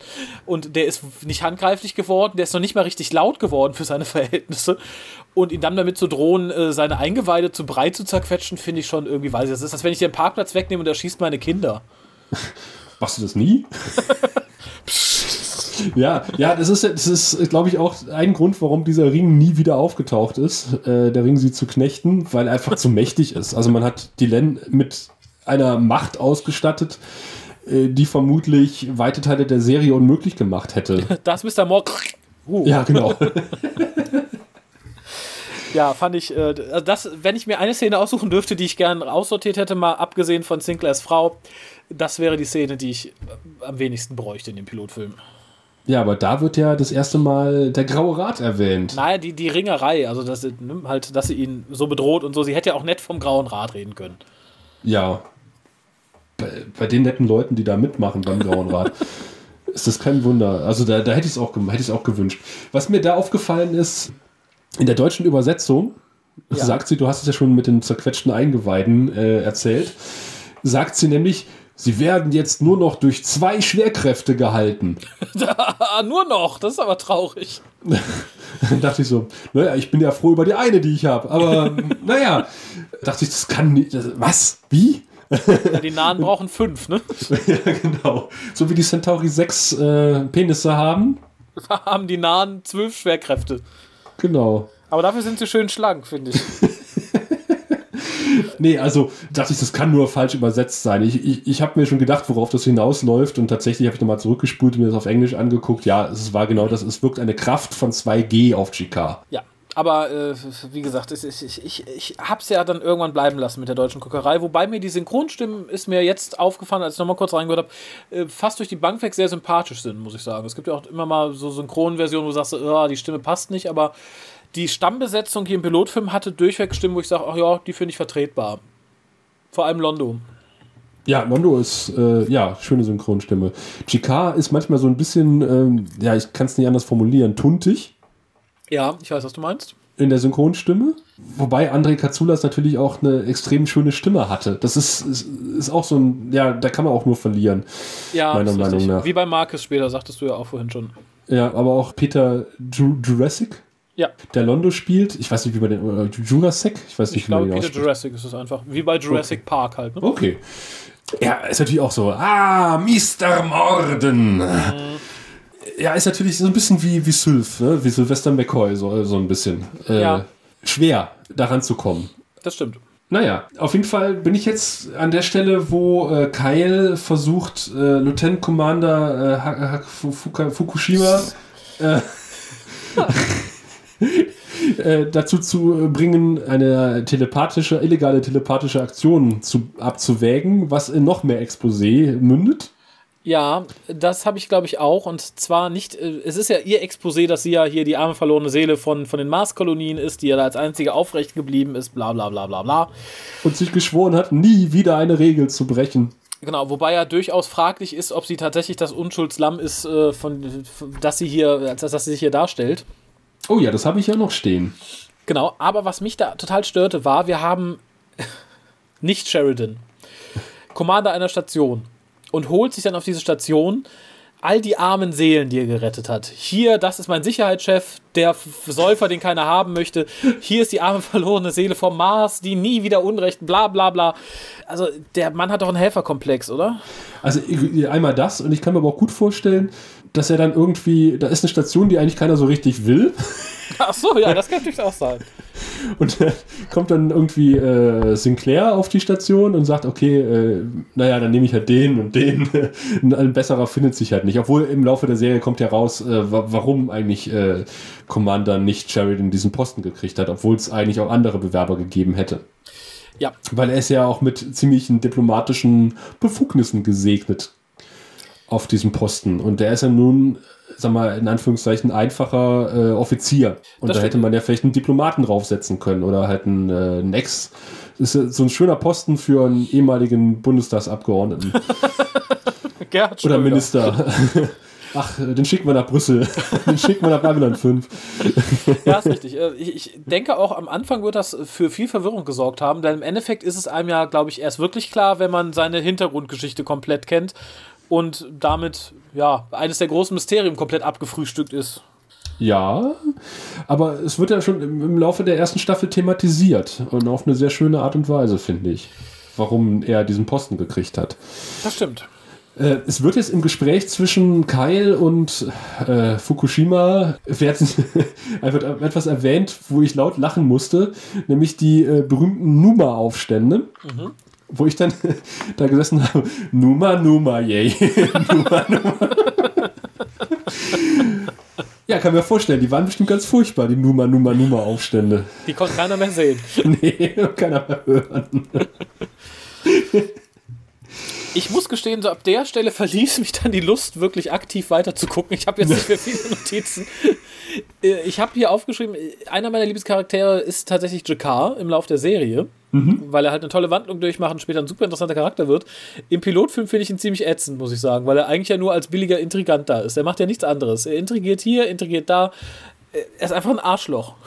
Ja, doppelt und dreifach. Ne? Er spielt ja irgendwie so ein dreifaches Spiel, offensichtlich. Ja, und ich finde tatsächlich, du sagtest es in, in der Nullnummer ja, das Schöne an Babylon 5 ist, dass es da halt wenig Schwarz-Weiß gibt, sondern viele Grautöne und alles nachvollziehbar ist. Für mich ist er hier der flachste Charakter in seinem Verhalten. Und dass man am Ende dann Sympathie für den eigentlichen fiesen Möb empfindet, äh, ist irgendwie schon irgendwie ziemlich cool im Verlauf der Serie. Das stimmt. Was mich da ein bisschen bei seinen Plänen gewundert hat, das wollte ich eigentlich noch äh, ganz am Anfang erwähnen. Du hast ja mehrfach darauf rumgeritten, dass der Botschafter Kosch irgendwie zwei Tage zu früh eintrifft. Da habe ich nicht drauf rumgeritten, das hat Frau Fukushima so gestört. Ja, zu Recht, weil, äh, genau, da kommen wir ja gleich noch drauf zu sprechen. Da habe ich mich gefragt, da haben die Attentäter ja wirklich Glück gehabt, dass halt äh, die wichtigen Charaktere rechtzeitig auf der Station gewesen sind. Dass sie mal so eine Karenzzeit eingeplant haben, wenn Botschafter Kosch, Zu früh kommt, dann. ja, dann, äh, ja, blöd, blöd gelaufen. Die Attentäter sind, äh, der Botschafter ist schon da, die Attentäter kommen halt erst später. Der ganze schöne Plan geht nicht mehr auf. Na gut, dann, hat, dann hätte man ihn halt später irgendwann einfach mal die Hand gegeben. Ist ja nicht so, dass man den sonst gar nicht mehr erwischt, ne? Ah, Ja, aber es hätte nicht den Impact gehabt, glaube ich. Nee, das, das ist richtig. Und vielleicht erneut ein Hinweis darauf, äh, dass äh, Kosch da mit drin steckt. Jetzt bist du. Was Du denn? meinst, er komm, ich komme absichtlich, ich komme absichtlich zu früh, um zu gucken, ob meine Attentäter schon da sind. Natürlich. Okay. Ach, naja, genau, dann ist diese ganz furchtbare Mindmeld-Szene mit Lüther, mit der Ah. besten. Pat Tellman ist nicht die gut beste Schauspielerin, wir haben es mehrfach erwähnt schon. Nee. Und wo dann sie gefragt wird, wer ist denn der Attentäter? Und in dem Moment kommt natürlich äh, Captain Nicht Sheridan zur Tür hinein. Und er ist es gewesen, er hat ihn umgebracht. Ja, das geht nicht in die Annalen der besten Schauspielkunst ein. Ich, ich finde, es geht auch nicht drehbuchtechnisch ins Beste ein, weil es ist halt ähnlich wie die 48 Stunden zu früh da kommen, damit meine Attentäter mich rechtzeitig umbringen können. Ist es zufällig, komme ich in dem Moment in die Krankenstation, wo man mich etwas beschuldigen möchte, damit die Dame notfalls auch gar nicht meinen Namen aussprechen muss, sondern einfach deuten kann. Richtig. Und so eine ähnliche Szene haben wir später nochmal. Da taucht auf einmal Dylan völlig unmotiviert auf, nachdem äh, sich äh, Garibaldi und Sinclair den Kampf mit dem Attentäter geliefert haben. Warum die da nun einmal. Ist halt da. So. Stand im Drehbuch. Punkt. Die, die stand halt zufälligerweise im, äh, im Drecksektor rum als Botschafterin. So. Wollte einfach mal einen Spaziergang machen, hat sich verlaufen. ja. Und kein an. Äh, okay, da kommen wir gleich drauf zu sprechen. äh, äh, ja. Ah, schön in Richtung Jakar und das fand ich wieder ganz interessant, wenn auch irgendwie unsinnig, dass er sich hat Kiemen einbauen lassen. Ja, ja. Sehen wir das im Laufe der Serie nochmal wieder? Hat das noch irgendein Gewicht? Ich glaube nicht. Nee, ich glaube nämlich auch nicht. Naja, hat er halt Kiemen. Ja. Also ich meine, das ist das einzige Stück Charakterisierung von ihm, was ich halt in Anführungszeichen fast schon subtil fand, weil es wird halt die ganze Zeit betont, ich möchte Technologie kaufen. Oh, sie haben Technologie, sollen wir Freunde werden? Oh, sie sind höher entwickelt als wir. Na, können wir mal gucken. Und das ist halt das Einzige, wo es ein bisschen subtiler gemacht wird, indem man halt sagt so, ja, war teuer, aber ich habe mir Kiemen einbauen lassen. Ja, wir sind die Nahen, wir haben nichts, wir können nichts, aber wir haben ein bisschen Kohle, wir wollen Technologie kaufen. Dankeschön. Ah, so habe ich das noch nie betrachtet. In dem Kontext. Was dachtest du, was, wofür die Kiemen da sind? Damit er atmen kann. Wir Nahen haben Schwierigkeiten beim Luftholen. Darum habe ich mir Kiemen einbauen lassen. Genau. Äh, jetzt sind wir schon irgendwie äh, im Gericht bei meinen, also was kein Gericht ist, sondern es gibt ja diese Anhörung des Rates, also des anderen Rates, äh, des Stationsrates, in dem die Botschafter auch sitzen. Ja. Warum der da nun einberufen wird und warum die Erdregierung weiß, dass Sinclair beschuldigt wird, das ist mir ein Rätsel. Das wird irgendwie nicht so richtig erklärt. Außer, dass es offensichtlich einen Maulwurf gibt auf der Station. Äh, oder mehrere. Und ich habe mir aufgeschrieben, das ist der ungemütlichste Zeugenstand, den ich je gesehen habe. Ja, Abseits von Star Trek 6, dem klingonischen Gericht. Und ich finde, dagegen sah der schon fast wieder muckelig aus. Star Trek 6. Ich fand den ganzen Raum irgendwie, da hätte man auch direkt dann sagen können, sie sind schuldig, hier sind die Ketten, wir foltern sie jetzt ein Stündchen. Ja, ich finde es immer sehr schön, wenn man als Zeuge geladen ist und einem tausend Scheinwerfer ins Gesicht scheinen in einem sonst abgedunkelten Raum. Ja, weckt, äh, weckt Vertrauen, ne? Da kann man das Letzte aus dir rauskitzeln. der auch noch so eingezäunt ist, so wie so ein Boxring. Und in der Mitte steht der Zeuge und wird von tausenden Lichtern angestrahlt. Ist halt ein bisschen dunkler im Pilotfilm. Ja, stellenweise. Also bis, bis auf die äh, mit 5000 Watt au ausgestrahlte Stelle ist der sehr dunkel, ja. Ich habe als nächstes tatsächlich was, was wir schon gesagt haben, und zwar, dass dann äh, Sinclairs äh, Geheimnis dann auch eben mal exposiert wird in einer netten Unterhaltung mit der Ollen. Das fand ich war auch äh, tatsächlich das unambitionierte, der, der unambitionierteste Start. Alle anderen Exposés konnte man ja noch irgendwie nachvollziehen, aber dieses Ich habe deine Münze gefunden. Du warst im Krieg. Ja, wir schlafen schon ewig miteinander. Das habe ich dir bisher verschwiegen. Weil ich erzähle dir jetzt Trauma meine habe. Geschichte. Ja, Genau. also das ist dann hart an der Grenze, finde ich. Also es hat schon Opa erzählt Grenze. vom Krieg, habe ich hier aufgeschrieben. Genau, und, äh, da- das geht dann so ein bisschen weiter, weil dann kommt für mich eine der unambitioniertesten Szenen, wo ich dachte, das, das geht vielleicht in der Komödie noch ganz gut. Ich Oder ahne, müsste ganz-. Oder müsste ganz anders gespielt werden. Wir haben hier zwei nicht der begnadetsten Schauspieler auf der Krankenstation. und zwar den guten Doktor, der ganz furchtbar beschäftigt ist. Und die gute Lüter, die rumrennt und, also die falsche Lüter und tausend Sachen umstellt und so. Und das geht gefühlte zweieinhalb Stunden so, dass Ja. er ihr den Rücken zudreht. Scheinbar ist auch keine Krankenschwester im Raum und kein anderes Personal.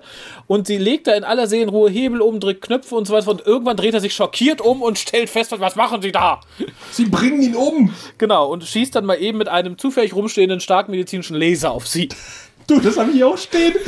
Zufällig in. Nee, warte, das kommt auch noch besser. Zufällig in MATLAB herumliegende Plexiglasstange. er hat irgendwie. Äh, er, er reißt irgendwie eine 2 Meter oder 1,80 Meter große Plexiglasstange irgendwo, ja, was, was immer die da auch macht, keine Ahnung. Und drischt erstmal auf Liter ein und schießt dann mit diesem zufällig herumstehenden Laser Ja, auf sie. das Äh, war von der letzten proktologischen Untersuchung übrig geblieben. das ist, glaube ich, eine der unglaubwürdigsten Szenen in der ganzen Serie. Ja, auf jeden Fall. Ich hab's auch erst nicht gefasst. Also ich, ich saß dann jetzt diesmal wieder erneut davor und dachte so, nee, kann ich, also der muss doch. Und es, es dauert halt, wenn es kurz gewesen wäre, okay. Aber sie hat ja da gefühlte fünf Stunden Zeit, da in Ruhe durchzustellen, alles umzustellen, was auch immer er da macht, so, so Gewichtiges. Und naja, alle sind in Pause, hat sie gut abgepasst. Ja. Äh, schwierig. Ja, Ganz das ist. schwierig. Ach ja. Und, und dann noch mal ganz kurz was Schönes zwischendurch, weil du hast jetzt einen Punkt übersprungen. Ich war noch Oh. im Gericht nämlich. Das Äh, was mir sehr positiv aufgefallen ist, was ich sehr schön fand und äh, was auch so ein bisschen den Puls der Zeit vorausgegriffen hat, sind die Kameradrohnen. Ja, stimmt. Die fand ich, die fand ich äh, erstaunlich gut, muss ich sagen. Auch tricktechnisch sauber umgesetzt. Das sind einfach so schwebende Scheiben. Äh, äh, ich weiß noch, dass ich sie damals, als ich sie in den 90ern geguckt habe, sehr albern fand und gedacht habe, naja, die, die schweben da so auf und ab und die können ja kein unverwackeltes Bild liefern, aber angesichts von, äh, von Kameradrohnen äh, scheint mir das gar nicht so unrealistisch heutzutage zu sein. Also Nee, finde ich äh, auch nicht. Hute ab, äh, lieber JMS, das hast du gut hingekriegt. Ja, sah auch äh, tatsächlich realistisch aus. Also im Gegensatz zu Handscannern aus Röhrenmonitoren habe ich diesen Dingern abgenommen, dass sie das sind, was sie vorgeben zu sein. Das ist richtig. Was ich, mir, was ich GK nicht so richtig abgenommen habe, ist seine Aussage, dass er mit der wallonischen Regierung gesprochen hat und das Votum hat. Es gibt eine Abstimmung im Rat. Und die Erde sagt nein, Minbari enthält sich, oder Minbar enthält sich. Ähm, ähm, ähm, ähm, äh, Londo äh, stimmt ja, weil seine Stimme gekauft wurde für Ja und Chicard stimmt für Ja. Und dann heißt es, damit heißt es zwei Ja, eine Nein, eine Enthaltung, der Antrag ist abgelehnt. Wo ich dann sage, was ist denn das für eine Rechnung? Weil für mich ist eine Enthaltung immer äh, eine nicht zählende Stimme. Also für mich wäre es eine Ja und zwei Nein-Stimmen oder umgekehrt besser gesagt. Ja. Was an sich schon unlogisch ist, aus meiner Warte raus. Vielleicht ist das in Amerika anders, man weiß es nicht. Und dann zieht ja äh, Chicard noch ein Ass aus dem Ärmel, äh, wie später sein Taschentuch. Er hat ja mit der wallonischen Regierung gesprochen und die wallonische Regierung sagt natürlich, äh, ja, sie möchten, dass Sinclair ausgeliefert wird. Und das kauft ihm jeder ab. Und vor allem, Also- es kontrolliert auch niemand nach. Das finde Ja. ich so toll. Ja, ich habe mit den Wallonen gesprochen, die wollen das auch. Aha, okay, die Okay. wollen zufällig das, was du willst. Das ist aber Ja. super. Ja, das glauben wir dir jetzt einfach mal. Gut. Was mir dagegen sehr gut gefallen hat, war die Einstellung. Es gibt wenig Kameraeinstellungen, die mir sehr gut gefallen hat. Es war alles so 0815 in diesem Pilotfilm, meiner Meinung nach. Ja, stimmt. Äh, was mir sehr gut gefallen hat, war die Kameraeinstellung, als Delvana im Aquarium schwimmend entdeckt wird, als Leiche. Ja, ist richtig. Die hat mir sehr gut gefallen. Was mir nicht so gut gefallen ist, dass, dass äh, Garibaldi eine unbekannte Flüssigkeit auf dem Boden sieht, natürlich erstmal reingrapscht und dran riecht und ich habe damit gerechnet, dass es dran leckt. Was, Ja, aber ich finde, es unterstützt ganz gut den Charakter von Garibaldi. Ist es vielleicht Alkohol? Ne? Da kommt der Botschafter, zieht alle Wachen ab, äh, entspricht ungefähr dem Reintatschen, dran riechen. Ja gut, das stimmt. Das, das reizt sich in die, äh, ja genau, das reizt sich da schön ein. Äh, ja, Tja, ich, ich habe jetzt fast nur noch Allgemeinplätze. Ich wäre nämlich jetzt fast schon bei der kleinen Action-Einlage, mit der man uns verkaufen wollte, dass die Serie nicht nur tiefgründige Dialoge und interessante politische Konstellationen bietet, sondern auch Action-Einlagen. und da gab es viele Promo-Fotos aus dieser Action-Einlage. Ich kann mich daran erinnern, dass äh, von Garibaldi und äh, nicht Sheridan mit diesem geilen Paralysegewehr, was ich mir ja auch aufgeschrieben habe, was wir nie wieder zu Gesicht bekommen, was ungefähr auch 3,50 Meter lang ist und äh, Aber es macht halt was her. Ne? es macht schon was her, im Gegensatz zu den PPGs, die wir später sehen, obwohl ich die auch recht cool fand. Das stimmt. Aber- äh, ja, Die PPGs waren, glaube ich, immer so mehr auf Töten aus. Ich glaube, die hatten keine Betäubungseinstellung. Das ist meine Erklärung, warum das Paralysegewehr nur einmal zu sehen ist. ich glaube einfach, das schluckt zu viel Batterien bei der Größe. Und Vor allen Dingen, weil es immer dieses macht, sobald der Laser in die Kamera zeigt. Es hat Gewehr einen hat nämlich, Soundchip. Oh! hat nämlich einen Soundchip, einen Laser, der Geräusche macht. Ja, das fasst ganz schön die Actionsequenz zusammen, die ich einfach albern fand, weil ich fand sie nicht aufregend, bis auf den Schluss ein bisschen. Und es, es, es offenbart mal wieder, finde ich, dass Garibaldi tatsächlich nicht der beste Sicherheitschef ist. Ich hätte doch da eine Hundertschaft runtergeschickt und ich wäre nicht mit meinem, mit meinem kommandierenden Offizier darunter gewandert. Der zufälligerweise auch noch der Hauptverdächtige ist. Äh, Ja. Aha! Das ist nämlich die Stelle, wo ich dich fragen wollte. Ja, bitte? Weil JMS hat gesagt, das ist so offensichtlich, warum da nur also nicht Sheridan und äh, Garibaldi runtergehen. Du hast nämlich hier einen Gestaltwandler. Das haben wir, glaube ich, noch gar nicht gesagt, dass halt irgendwie der Attentäter seine Gestalt wandeln kann. Aha. Und er hat gesagt, äh, du kannst den halt nur auf 20 Meter Entfernung relativ äh, genau schätzen, seine Entfernung, äh, seine Position. Und äh, wenn du mit einer Hundertschaft reingehst, weißt du nie, wer von der Hundertschaft der Attentäter ist. Wenn du aber mit jemandem reingehst, den du quasi seit der Grundschulzeit kennst, kannst du sicher sein, wenn der gleichzeitig neben dir und vor dir steht, dass einer von beiden falsch ist und du relativ schnell rauskriegst, wer von beiden falsch ist. Das ist seine Begründung. Mir war es auch nicht ganz schlüssig. Ich hätte da auch mehr Leute hingeschickt, ganz ehrlich. Ich Und auch. erst recht nicht den kommandierenden Offizier.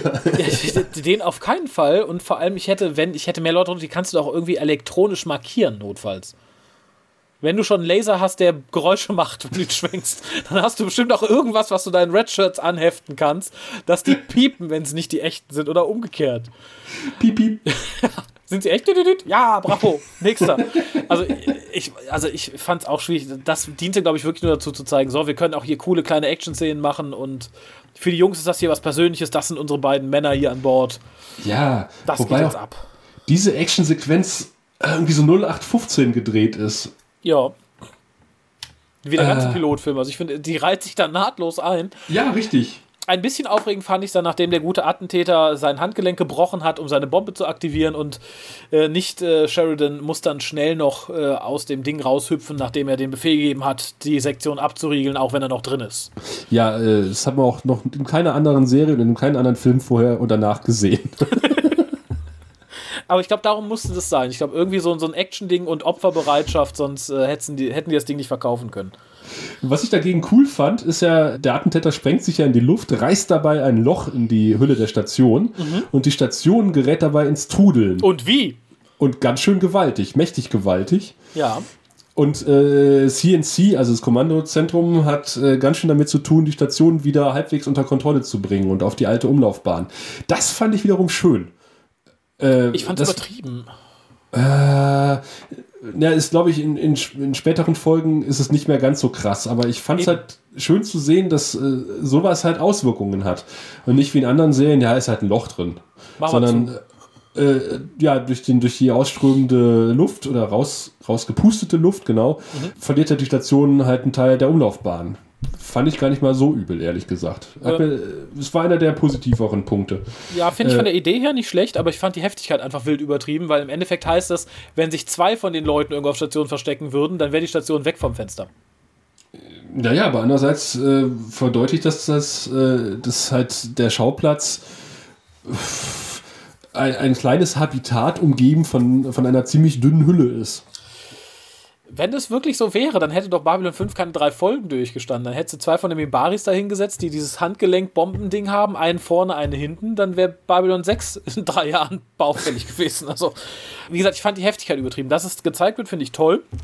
Aber wenn ich mir angucke, was die Station spätestens so ab Staffel 4 alles aushalten muss, war das, fand ich, unverhältnismäßig. Ja, gut, das stimmt allerdings. Da hast du nicht ganz unrecht. Was ich auch etwas merkwürdig fand, der Attentäter ist ja mit diesem komischen Drohnenschiff auf die Außenhülle, hat sich durchgeschnitten und ist dann rein. Aha. Und wir sehen ja dieses, dieses äh, insektenartige Teil auf der Außenhülle und ähm, dann wird ja eine, eine Drohne losgeschickt, die ja abgeschossen wird, dann wird eine zweite losgeschickt, die wird nicht abgeschossen, weil zufällig jemand nicht im CNC war, der vorher da war. Darauf kommen wir später noch zu sprechen. Ja, ähm, dann untersuchen sie ja quasi äh, irgendwelche Wrackteile und ich war immer der Meinung, bis, bis, bis heute der Meinung, das ist irgendwie so ein kleineres Teil von diesem Schiff, was noch außen angebracht ist, was da untersucht wird, weil das liegt dann irgendwie in einem dunklen Raum, wo Wassertropfen von der Decke runterprasseln, warum auch immer. Ja. Und Garibaldi und Sinclair, weil es gibt ja offensichtlich keine anderen Leute auf dieser Station, die sowas machen können, untersuchen halt dieses Schiff oder diese Kapsel mit Handscheinwerfern, wo ich denke, äh, dann habe ich aber rausgehört, das ist das Teil, was sie von draußen reingeholt haben. Dann frage ich mich, wie um alles in der Welt haben sie das überhaupt in diesen kleinen Raum reingekriegt? Und warum? Und warum? Warum liegt das nicht in einem hell erleuchteten Hangar, wo es untersucht werden kann? Warum liegt das im kleinsten Kabuff, wo die Glühbirnen kaputt sind? Äh, keine Ahnung. Habe ich Und es reinregnet. Also, also reinregen dachte ich, okay, das unterstützt nämlich die These, dass es genau am Öffnungspunkt ist, weil man sagt, Ja, okay, vielleicht ja. wurden Leitungen beschädigt oder ähnliches. Vielleicht hat man es zusammengeklappt und durchs Loch reingeholt. Ich habe keine Ahnung. Aber Das- auch da war es, glaube ich, Style over Substance. ja, das war mir ein bisschen unklar, ehrlich gesagt. Ja, ich glaube, ich habe, glaube ich, nicht mehr viel. Ich habe auch mal notiert, dass ich es gut finde, dass wir die Frau nie wiedersehen vom guten nicht äh, Sinclair. Oh, und was mir dann sehr gut gefallen hat, ich hoffe, da hüpfe ich jetzt nicht zu weit, ist so die letzte, die, die letzte Szene mit Jakar, wo ihm vermittelt wird, dass er jetzt äh, einen Sensor geschluckt hat und man könnte ihn jederzeit verfolgen. Die ganze Szene mit dem Aufbau, die erinnerte mich tatsächlich an das, was aus der Serie später mal wird Das stimmt. weil es unterhaltsam war. Es wirkte alles ein bisschen wärmer als der ganze Film insgesamt. Und äh, es spiegelt ganz gut das Verhalten zwischen den Leuten später wieder, dass man sich durchaus mit Respekt behandelt, aber immer ein Auge auf den anderen hat. Und tatsächlich auch der Humor, den ich später sehr an Babylon 5 mag, wird da, kommt da zum Vorschein mit dem Piep Piep. Piep Piep. Ja, genau. It must be Earth Humor. Hm, piep Piep. Die Szene verliert, glaube ich, im Deutschen. Weil ich habe es, wie gesagt, auf Deutsch geguckt und der hat gesagt, ja. Sie haben ja mitgekriegt, der Attentäter war Mitglied einer Kriegerkaste. Auch ich war mal Mitglied einer Kriegerkaste. Ja. Ja, das, das klingt irgendwie alles so ein bisschen... Abgedroschen? Abgedroschen und hölzern. Ich weiß nicht, wie Ja. es im Original rüberkommt. Äh, besser, sehr viel besser. Okay. Also guckt den Pilotfilm im Original, wenn er die DVD kauft. Ja. Und sehr prophetisch fand ich übrigens, dass er sagt, dass der Transmitter fünf Jahre hält. Ja, genau. Aber ich glaube, das war mit Absicht. Ich kann es mir nicht anders erklären. Das habe ich mir auch aufgeschrieben. Oder Ja, nicht gut, aufgeschrieben, aber Stimmt, die, die Serie war so oder so auf fünf Staffeln ausgelegt, ne? genau. Sehr schlau, sehr voraussehend. Ja, Denke ich auch. Das war so ein kleiner Seitenhieb auf, die, auf den Fünf-Jahres-Arc. Der dann ja irgendwie ein Sechs-Jahres-Arc wurde, ne? Nee. Ja, doch. Weil eigentlich war der Fünf-Jahres-Arc ja mit Staffel 4 zu Ende. Ach so, so meinst du das? Ja. Ja, ja, ja, genau. Er musste etwas gerafft werden und dann noch hinten was rangepömpelt mit Telepathen und Genau. Sympath sympathischen Telepathen. Oder auch nicht. Byron.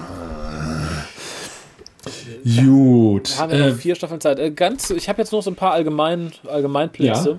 Einmal finde ich tatsächlich schön, dass man später eine eigene Art des Kommunikators gefunden hat, der nicht wie Star Trek an der Brust angeheftet ist und nicht wie hier und bei Knight Rider einfach nur am Handgelenk ist. genau.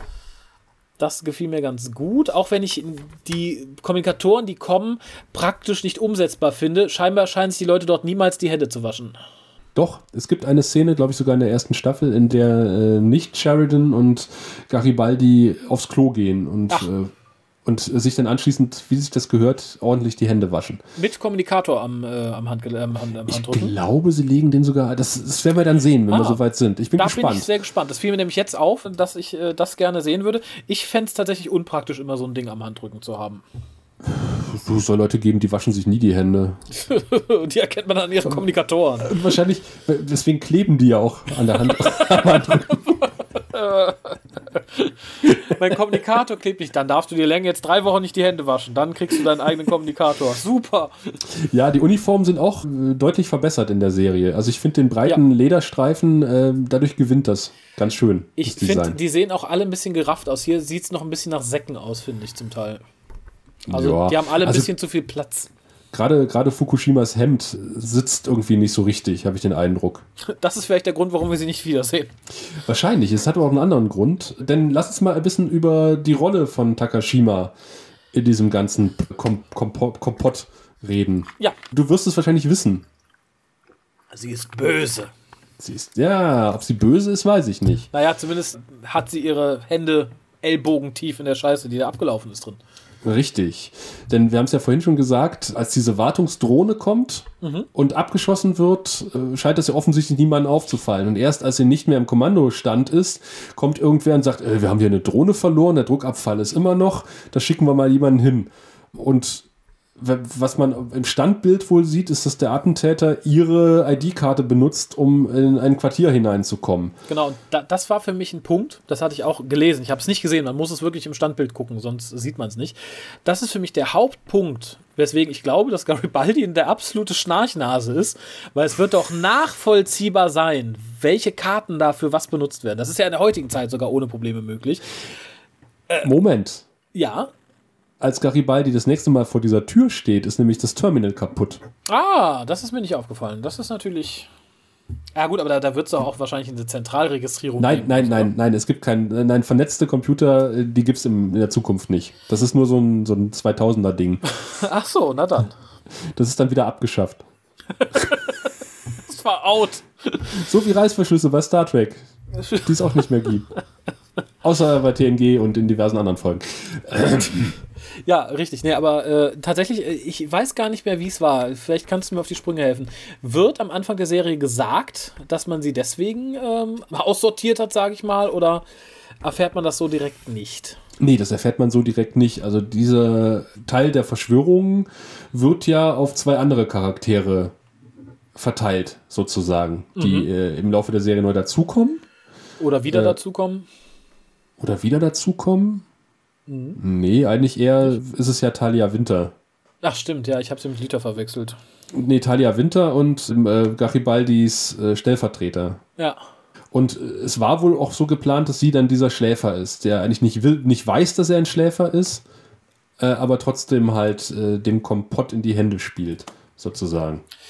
Bin ich aber sehr froh, dass man sie nicht behalten hat, muss ich gestehen. Ja, wir werden sie aber irgendwann losgeworden, wahrscheinlich. Aber ich bin sehr froh, dass wir Ivanova gekriegt haben. Also, um das mal klarzustellen.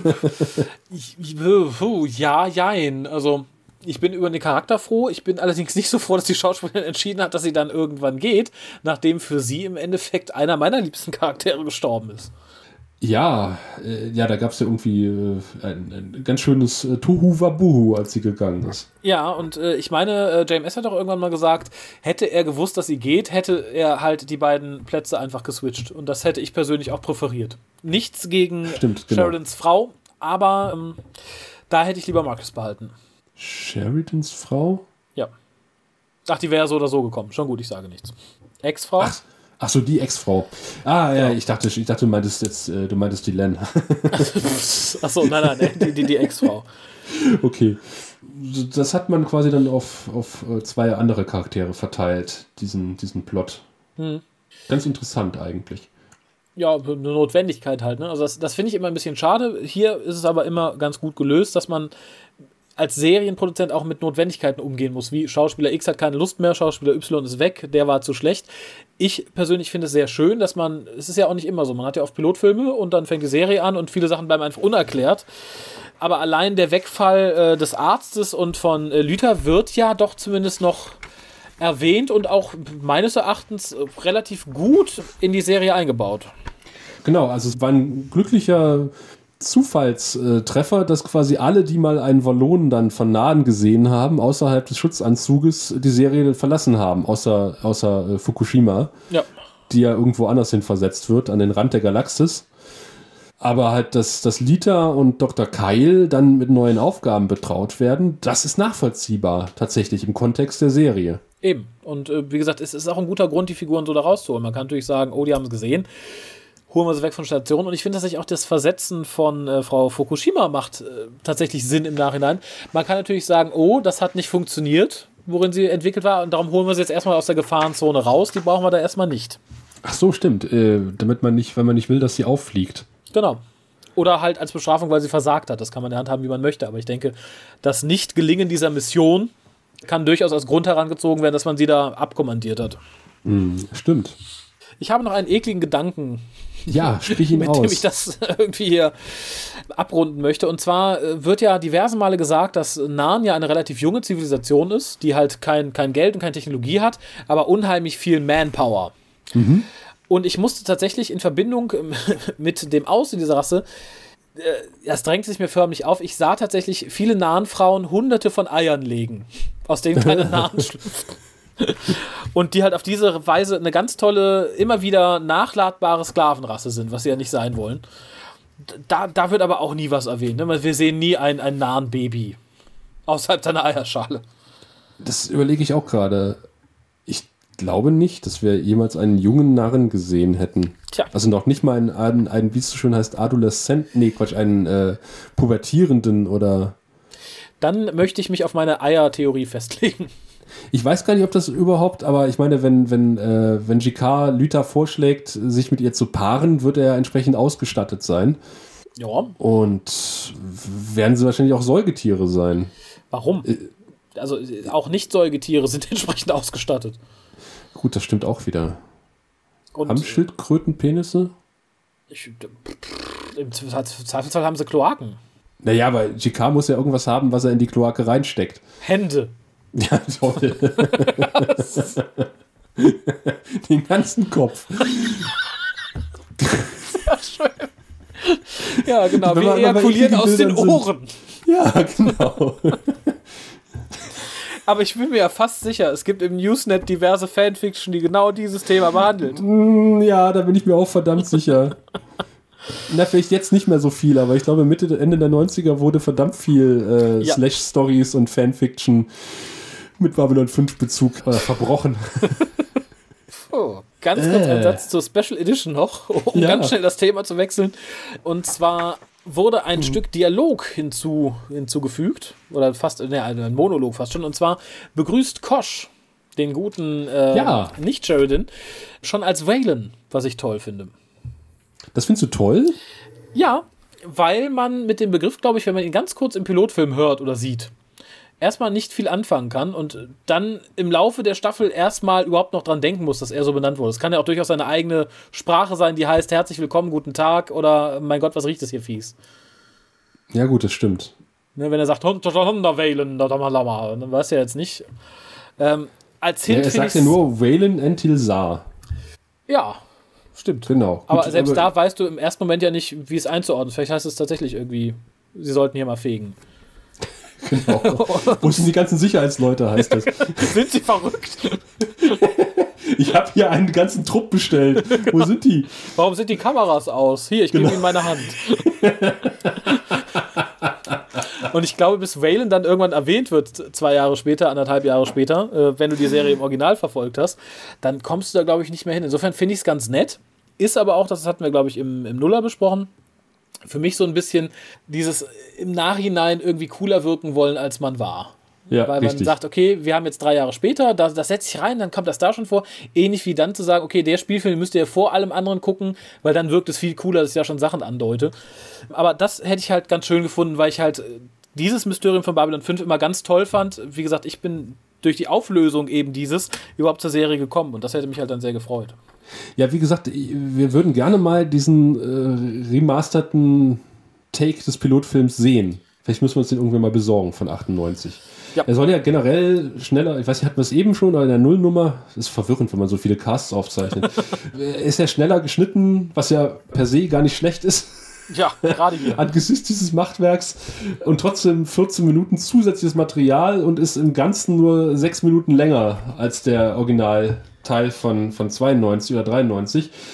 Ich glaube, es lohnt sich, das mal anzugucken. Und obwohl wir diese Musik ja durch den grünen Klee gelobt haben, äh, ist quasi der Haus- und Hofkomponist von JMS, nämlich Christopher Franke, ein, ein Deutscher, der sein Orchester aus Los Angeles über Skype in Berlin dirigiert hat. Hui. Ja, hat er in einem Making-of erzählt, in einem wunderbar äh, denglischen. Es ist so ein bisschen, als würde, wie heißt er noch, der ehemalige baden-württembergische Präsident Oettinger äh, ein Interview geben auf Englisch. So ähnlich klingt das. Oder Lothar Matthäus. Aber tatsächlich 98 gab es schon Skype in die Möglichkeit, darüber ein Orchester zu äh, dirigieren. Ja, ob sie Skype gemacht haben, weiß ich nicht. Aber zumindest hat er über Internet das Orchester in Berlin dirigiert und er saß in Los Angeles. Cool. Das ist schon cool. An dieser Stelle übrigens, wir haben ja die Musik so gelobt. Wir haben es Ah, ganz ja. vergessen, in der Nullnummer zu sagen. Du weißt, worauf ich hinaus will. Ich Ja, ja. schon. Wir möchten gerne unseren Haus- und Hofkomponisten, quasi den Christopher Franke des Grauen Rates oder wie er auch ganz gerne bezeichnet wird, den John Williams der deutschen Podcast-Szene. Danke nämlich dem lieben Solos. Danke nach Chemnitz für diese wunderbare Einführungs- und Ausführungsmusik, die du extra für uns komponiert hast. Du hast dich mal wie immer übertroffen selbst. Sehr wohl, kann ich äh, genauso unterschreiben.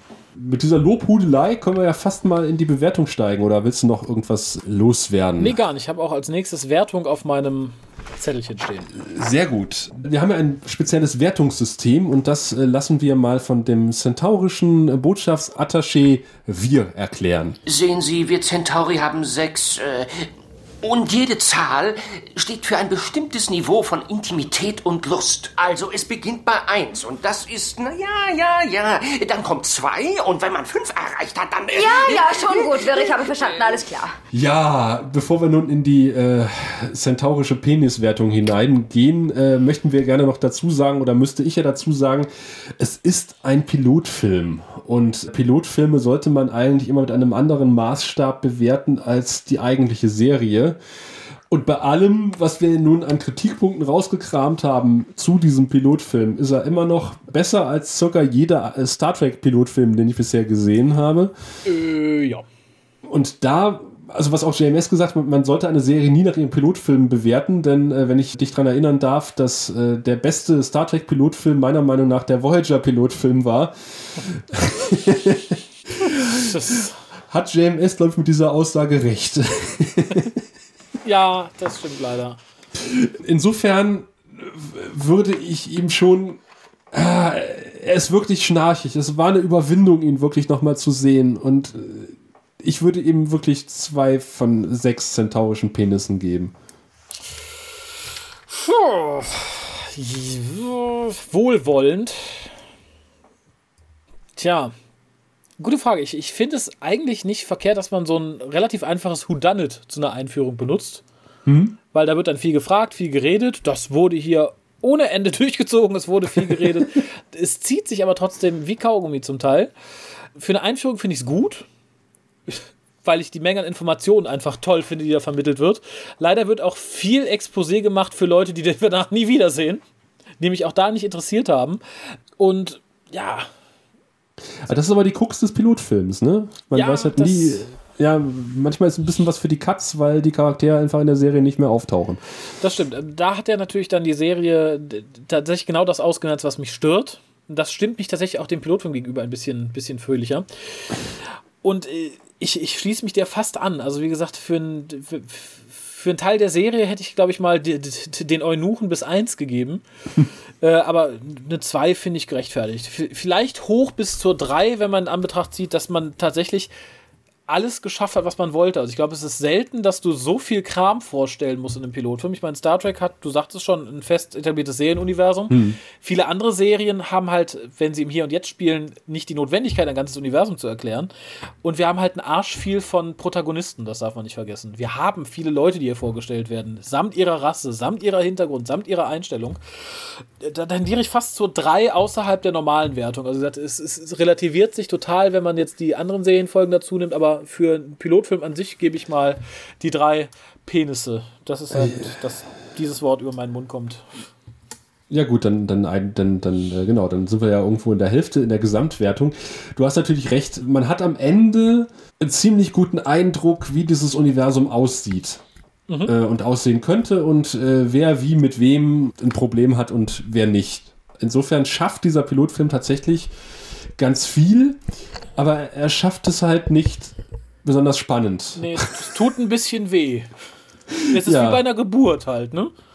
es, es, es ist, er ist ja nicht lang. Und du hast ja wirklich, wie du sagst, äh, sag mal, bei neun Hauptdarstellern, bei 90 Minuten hast du 10 Minuten pro Hauptdarsteller, da was vorzustellen. Und es passiert eigentlich relativ viel, aber andererseits zieht es sich wie Kaugummi. Das ist, das ist ein ganz Phänomen. erstaunlicher Film eigentlich, wie man das gleichzeitig schafft, irgendwie so viel in so kurzer Zeit unterzubringen und trotzdem Langweilig zu sein. langweilig zu sein. Ich denke, es ist einfach viel auch der, der Machart geschuldet. Und äh, insofern wäre es auch wirklich mal interessant, den, Den Recut zu sehen. Äh, wobei ich gerade sagen wollte, ich wollte gerade sagen, bevor du sagtest mit der Machart, ich hätte mir das Ganze wahrscheinlich unterhaltsamer, könnte ich mir das vorstellen, wenn es einfach nur der, der Monolog von, äh, von Londo gewesen wäre, der uns das alles erzählt. Ich glaube, dann wäre man im Endeffekt nicht schlechter unterhalten gewesen. Im Endeffekt, ja gut, war es halt Dialog statt Monolog. Aber im Grunde lief es aufs Gleiche hinaus. ja. Bei, bei uns soll es ja auf Dauer kein Dialog bleiben, sondern ein, äh, wie nennt man es, Trialog? Trialog, ein, ja. Ein, ein Dreigespräch äh, mindestens. Also wir nehmen gerne noch Mitcaster in diesen Reigen des Grauen Rates auf. Also wenn du Interesse bekommen hast und jetzt auch einen kleinen Eindruck gewonnen hast, wie das Ganze hier abläuft, Hab ich. Du, lieber Hörer, meine ich.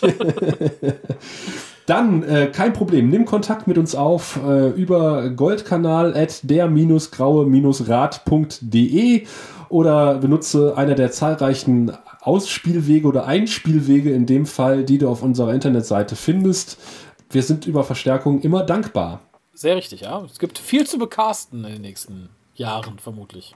Genau, und als nächstes geht es ja schon fast weiter, nämlich mit dem eigentlichen Start der Serie, abseits des Pilotfilms, nämlich der ersten Folge der ersten Staffel, die ja quasi in sich gesehen nochmal einen völlig neuen Pilotfilm darstellt. Genau, äh, einen besseren möchte ich dazu sagen. Genau. Und äh, wie viele Punkte der bekommt und äh, was wir da alles auszusetzen haben werden, und bin mir sicher, wir haben irgendwas Korinthenkacher-mäßiges auszusetzen, das hört in der nächsten Ausgabe von äh, Der Graue Rat, dem deutschsprachigen Babylon 5 Podcast. Du findest den Grauen Rat im Internet unter www.der-graue-rat.de, unter facebook.com slash grauerrat und at graurat bei Twitter. Nimm Kontakt mit uns auf unter goldkanal at der-graue-rat.de. Benutze das Plugin auf unserer Seite oder ruf uns einfach an unter 0355 547 8257.